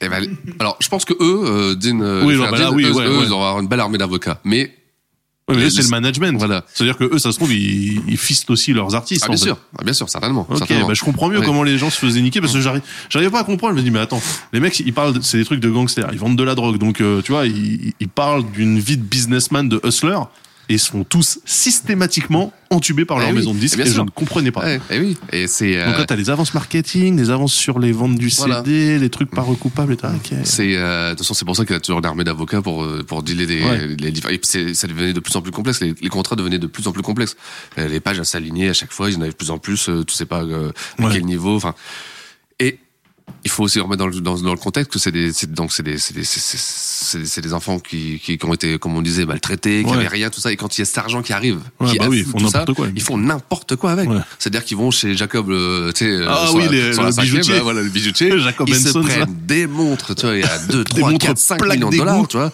ils s'achètent 15 voitures ils s'achètent euh, une maison pour être dans MTV Crib et forcément au bout d'un moment bah, d'argent. il y a plus d'argent. Il y a plus, mais vraiment, il y a plus d'argent. Et donc, que tu vas avoir quoi? Tu toques à ta, à ta maison de disque et tu fais, euh, excuse-moi, est-ce que je peux avoir une avance? Ouais. Et à partir de la maison de disque, tu te donnes une avance. Et après, toi, tu dois de- derrière, euh, tu vivre. Non, mais là c'est limite un pacte faustien. Ah oui, fait. voilà. Eh ben, c'est exactement ça. Ouais. Et, euh, et souvent, ce n'est jamais bon, ça. Ça, c'est à la fin. Parce qu'en plus, faut, on, on parle même la, pas ba- du, la banque gagne toujours. et on parle pas du fisc, hein. Qui Oui, arrive bah oui, aussi parce au bout d'un moment, qui demande sa, sa partie, tu vois. Mais justement, je me demande Eh oui. comment sur un truc comme ça où finalement il n'y a pas de, enfin c'est un contrat, mais il y a Normalement, des sommes voilà. qui sont versées. Normalement, Eh oui. le fisc il se sert à chaque Le, transaction. le- mais le fixe, en fait, euh, se sert euh, l'année d'après. Tu vois. Ouais, donc tu touches l'argent, euh, tu touches l'argent, tu fais n'importe quoi avec. Tu te dépenses, t'as plus rien. Ouais. Donc t'es saigné. Et là, il y a le fisc arrive. Et là, t'es dans un cercle vicieux classique. Et ça, c'est vraiment le, un cercle vicieux classique. Les artistes, c'est toujours comme ça. Ils prennent une avance, ils la fument. L'impôt, les impôts arrivent derrière. Tac, tac. Ils vont voir la maison de disques. Ils font, ils refont une avance. Et donc ils se refont, ils sont dans une spirale de, de l'échec. Ah, c'est une spirale du, de l'échec. c'est du Ouais. CTLM, Ah euh, Bah, voilà. CTLM plus plus en fait. CTLM universal. Ouais, ok. Et, et autres, hein, Warner, c'est super intéressant ça. Ouais. Bah, tu vois, je, je pense que Ouais. là, on- nos auditeurs ont appris pas mal de trucs là. Euh, Moi aussi d'ailleurs. C'est toujours un plaisir cette émission. hein. Alors attends, du coup, parce que on a digressé sur le point business, Oui. il faut nous faudrait un jingle point business. Voilà. Après CTLM. Voilà. Donc là, on est, on est où? On est, Bah, on est donc, il se fait, il se fait lâcher par euh, Def Jam. Il se fait lâcher par Def Jam, les salauds. Et alors, Et c'est là que c'est moi, ça, ça va te faire plaisir. un revirement du destin. Voilà. Chez qui il va? Et ben, il retourne chez Columbia. Le mec, quand beau, même, il, il, il est pas rancunier. Hein. Voilà. Il retourne chez les mecs qui l'ont droppé la Eh oui, première fois, ouais. sachant que donc les mecs qui l'ont droppé la première fois acceptent de le reprendre alors qu'ils viennent de se faire dropper par la maison euh, du succès. Voilà. C'est-à-dire que chez euh, Columbia, les, les, les DA, ils sont un peu chelous. ouais. De Ou alors, ils se sont dit, GMX. toute façon, il va, vendre, il va descendante. vendre au moins un million. Voilà. En phase Ouais. descendante, tu vois, tu te dis, bon, c'est, tu réduis les budgets, tu fais un peu moins, toi, et puis euh, tu peux toujours être à un million de disques. Normalement, t'es rentable si tu réduis les budgets. Donc, il va sortir son sixième album, donc les premiers chez Columbia, qui va s'appeler Year of the Dog Again. Donc, l'année du chien encore. Ah, c'est vrai Oui. On l'a celui-là? Oui, on l'a, il est quelque part là. Il est, il va sortir avec un DVD celui-ci d'ailleurs. Year of the Il Dog est- Again. Voilà. Là, ici. Ah, génial. Oui. Ah ouais. Et avec ce titre. We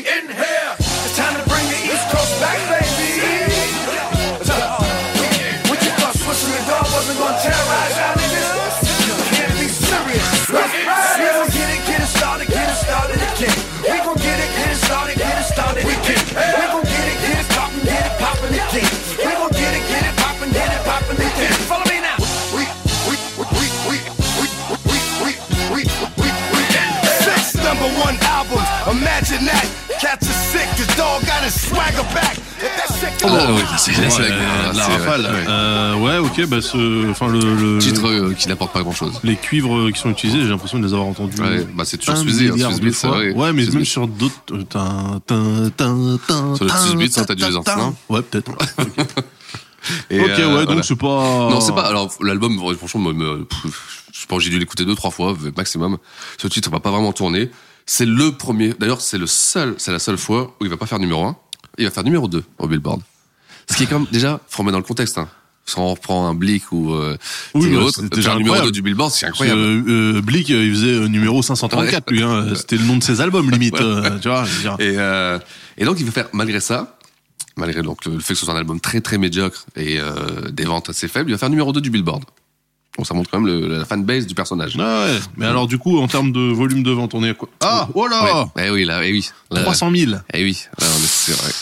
Ça commence à piquer, là. Ah bah, sachant qu'il était jamais tombé en dessous du million, Non, euh, à Columbia, euh, bon choix.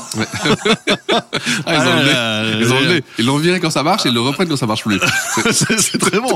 Ah là, il y a, y a, y a un, un contrôleur de gestion là dans ses tableaux Excel et il a dû faire ah merde. on l'a pas inversé. Ah, il y a un trou. Et il fallait la prendre comme ça la feuille en fait.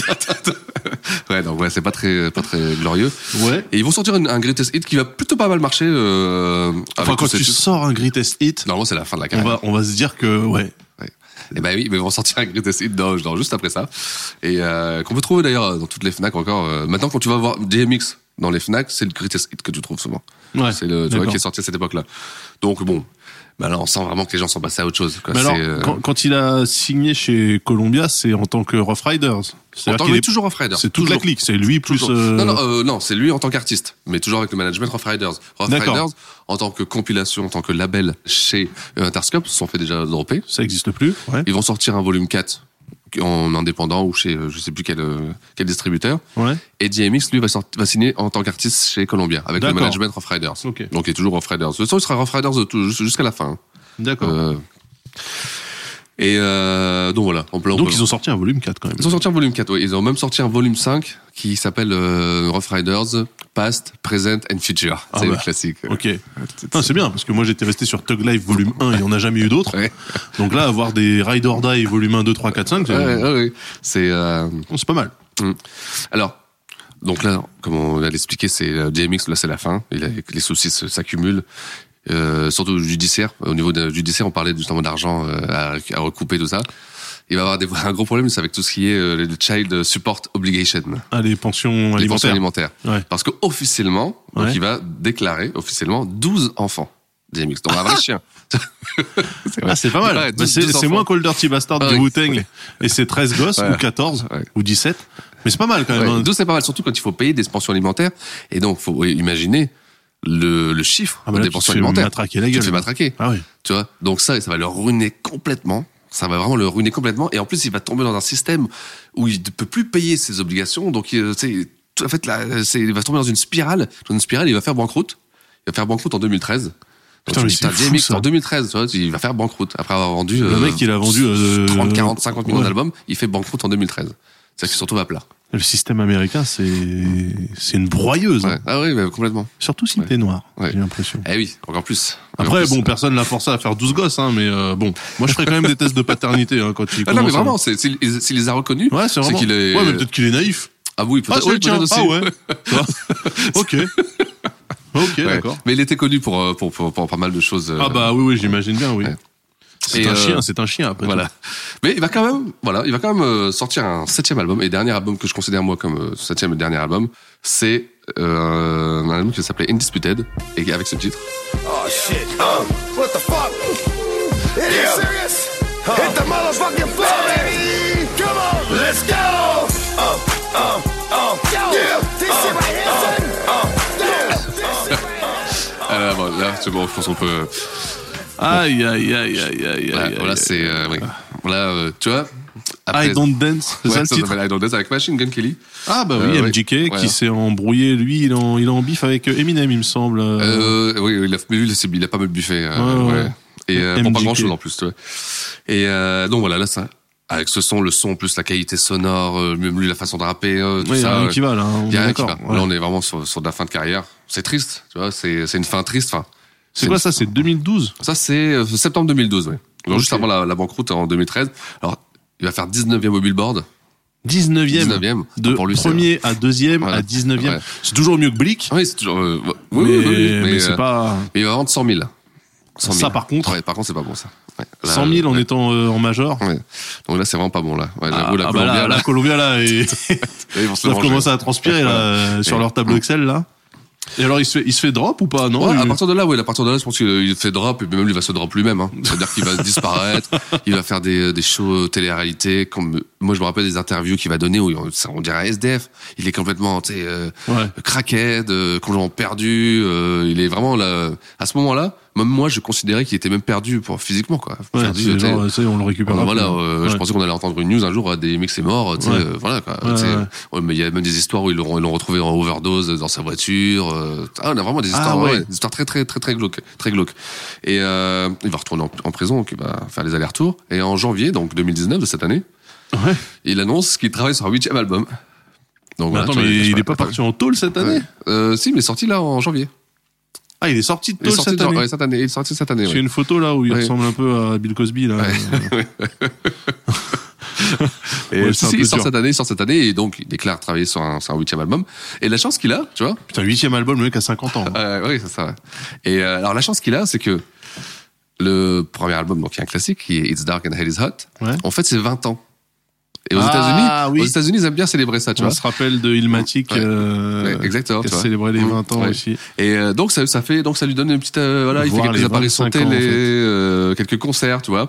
Et, euh, et donc voilà où il en est d'Imix aujourd'hui, il déclare travailler sur un huitième album, un peu fatigué, mais il est toujours là, toujours présent. Bah, de toute façon, Et il doit payer les pensions alimentaires de ses 114 gosses, Ouais. là. Ah, voilà. DMX libéré de prison vendredi. Ah ouais, 24 janvier. Le rappeur avait été euh, sentencé au mois de mars 2018, donc d'un an de prison pour taxe évasion. Ah, d'accord.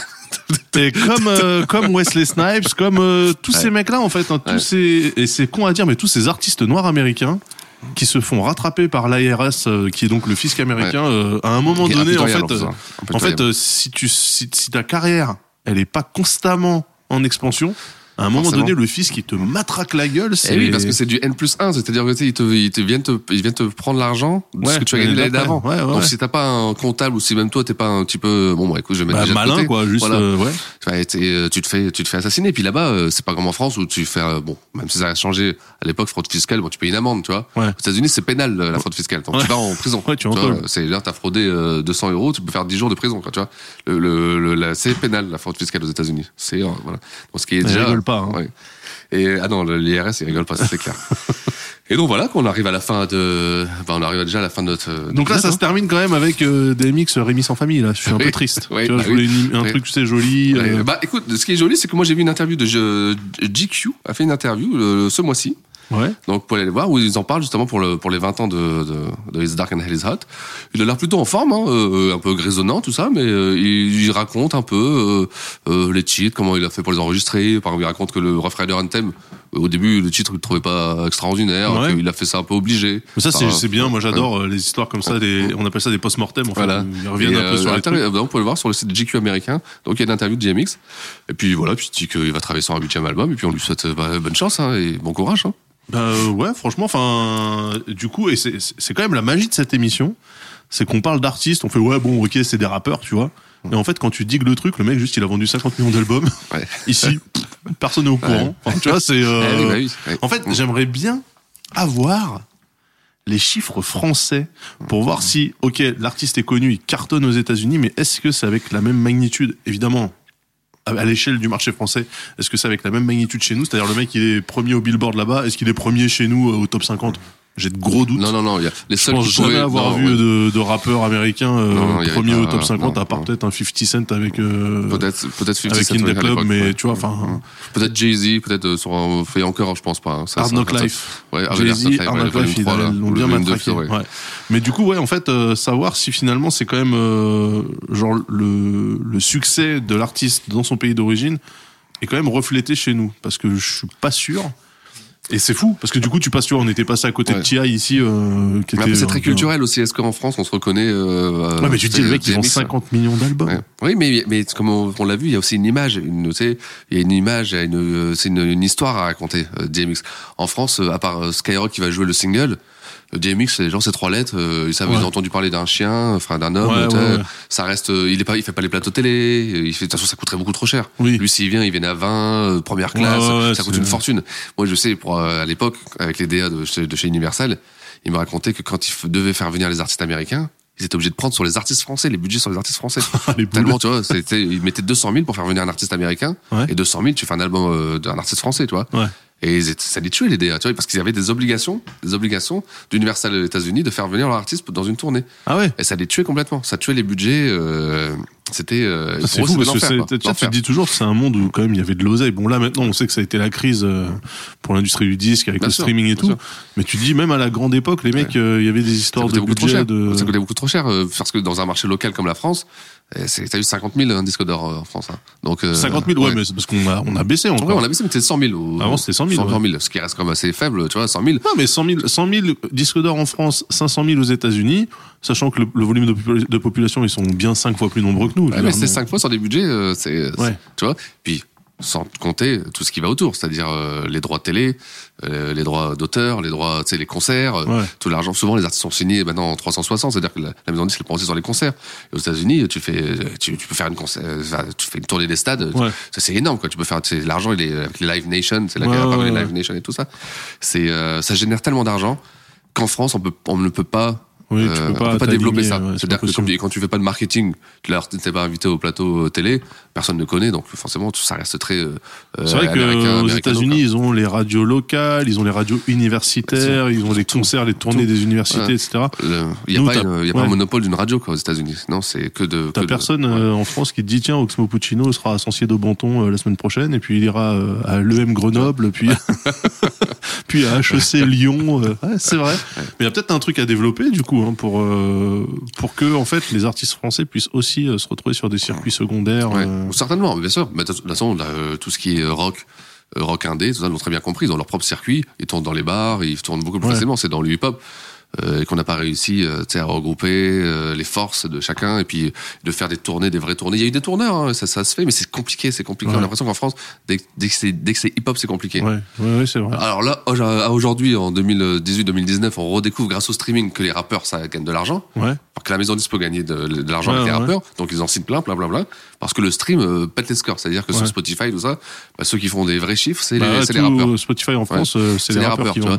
Donc, euh, alors jusqu'où ça va aller, tu vois, ça met euh, au niveau des tournées, tout ça, les gros artistes ne tournent pas tant que ça, hein, à part Sopra, à part. Bah, sinon après ils font ils font des festivals quoi Ouais, voilà, exactement, exactement. Alors qu'aux États-Unis, tu peux faire une date tous les jours et avec 20 000 personnes à chaque fois, quoi. ouais Putain, il y a peut-être un coup à jouer.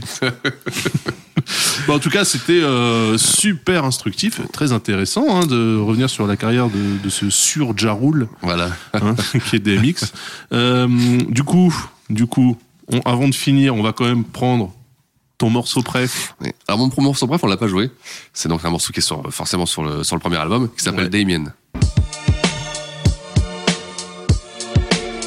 Uh, Def Jam. Rough Riders. Go. You see you uh, My nigga TP, creep with me. Are you gon' see it if you live every move I make turns out to be a bad one? Where's my guardian angel? Need one? Wish I had one. I'm right here, shorty, and I'ma hold you down. You tryna fuck all these bitches, I'ma show you how. But who? Name D like you, but my friends call me Damien, and I'ma put you into something. Et voilà, c'est. Oh, il a un dialogue. euh, Exactement. Tu vois, c'est ça. Et c'est, je trouve, que Il se c'est. parle à lui-même. Voilà, il parle à son, euh, à son, Son alter gardien, ego, ou son alter ego démoniaque, tu vois, Damien qui le pousse à faire toutes les conneries. Et ça, c'est, tu vois, c'est un- c'est un morceau qui est super Ah, bien construit. Ouais, c'est, euh, un super morceau à écouter. Les paroles sont super bien écrites. Et le- donc le Damien, donc euh, le nom de- du diable, va le pousser à faire plein de. Oui, en plus plein de- Damien, voilà, l'enfant ouais. 666. Exactement. euh. Et, euh, et Ah, c'est l'imagerie, euh, C'est- métal, rock, euh, et ça correspond tellement à lui. C'est tellement, c'est sur le premier album, ça, tu vois. C'est après il va le décliner Damien 1, Damien 2, Damien 3. Ah bah oui, bah, comme les Rough Riders, Voilà. euh, Ride or Die. Voilà. euh. Et euh, donc voilà, c'est mon morceau qui, voilà, morceau coup de cœur. euh. Ouais, c'est pas mal. Bon, euh, la prod, je la trouve un peu synthétique, mais mais c'est bien. Enfin, c'est discret. Mm. Bah moi, euh, pour faire vraiment honneur à l'artiste, je prendrais euh, je prendrais Party Up. Tu le retrouves, euh, Gis Et voilà.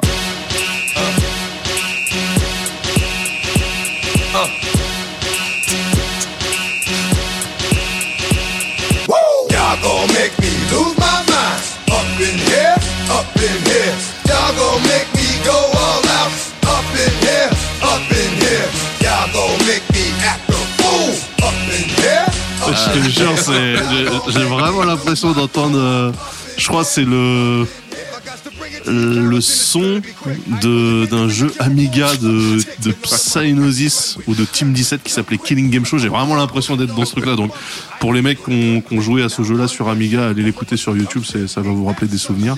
Voilà, je trouve ça euh, à la fois nul et génial. Ouais, oui, ouais, c'est c'est bah, c'est toute la toute la dualité de, de Swiss Beats aussi, tu vois. C'est Ouais. le génie, euh, génie, génie.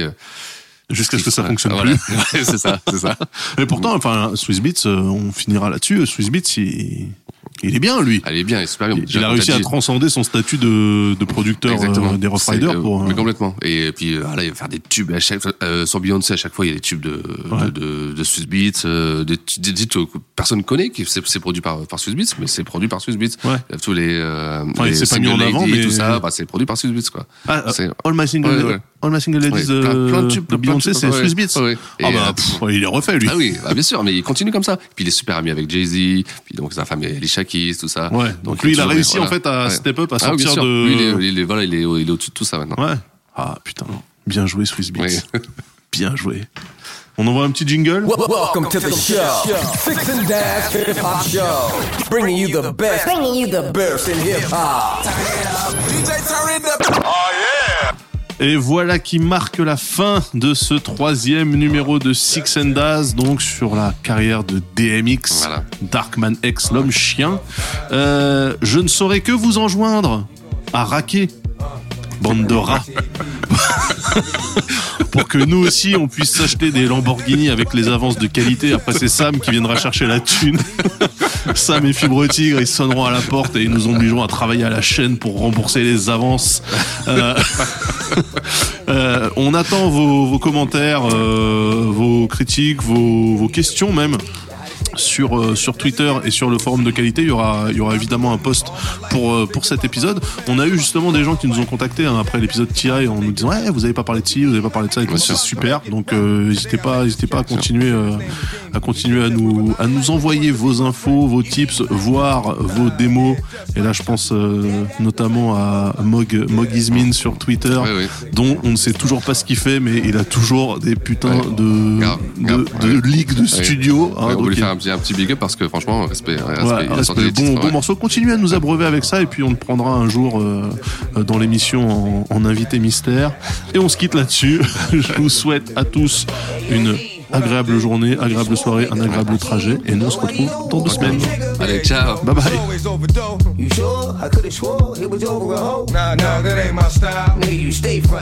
But you still my man. I ain't gon' say nothing.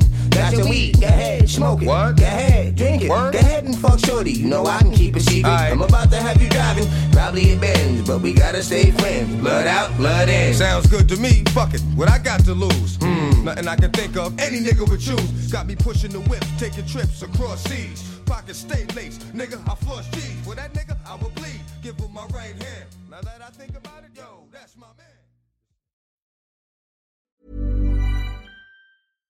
When you make decisions for your company, you look for the no brainers. And if you have a lot of mailing to do, stamps.com is the ultimate no brainer. It streamlines your processes to make your business more efficient, which makes you less busy. Mail checks, invoices, legal documents, and everything you need to keep your business running with stamps.com.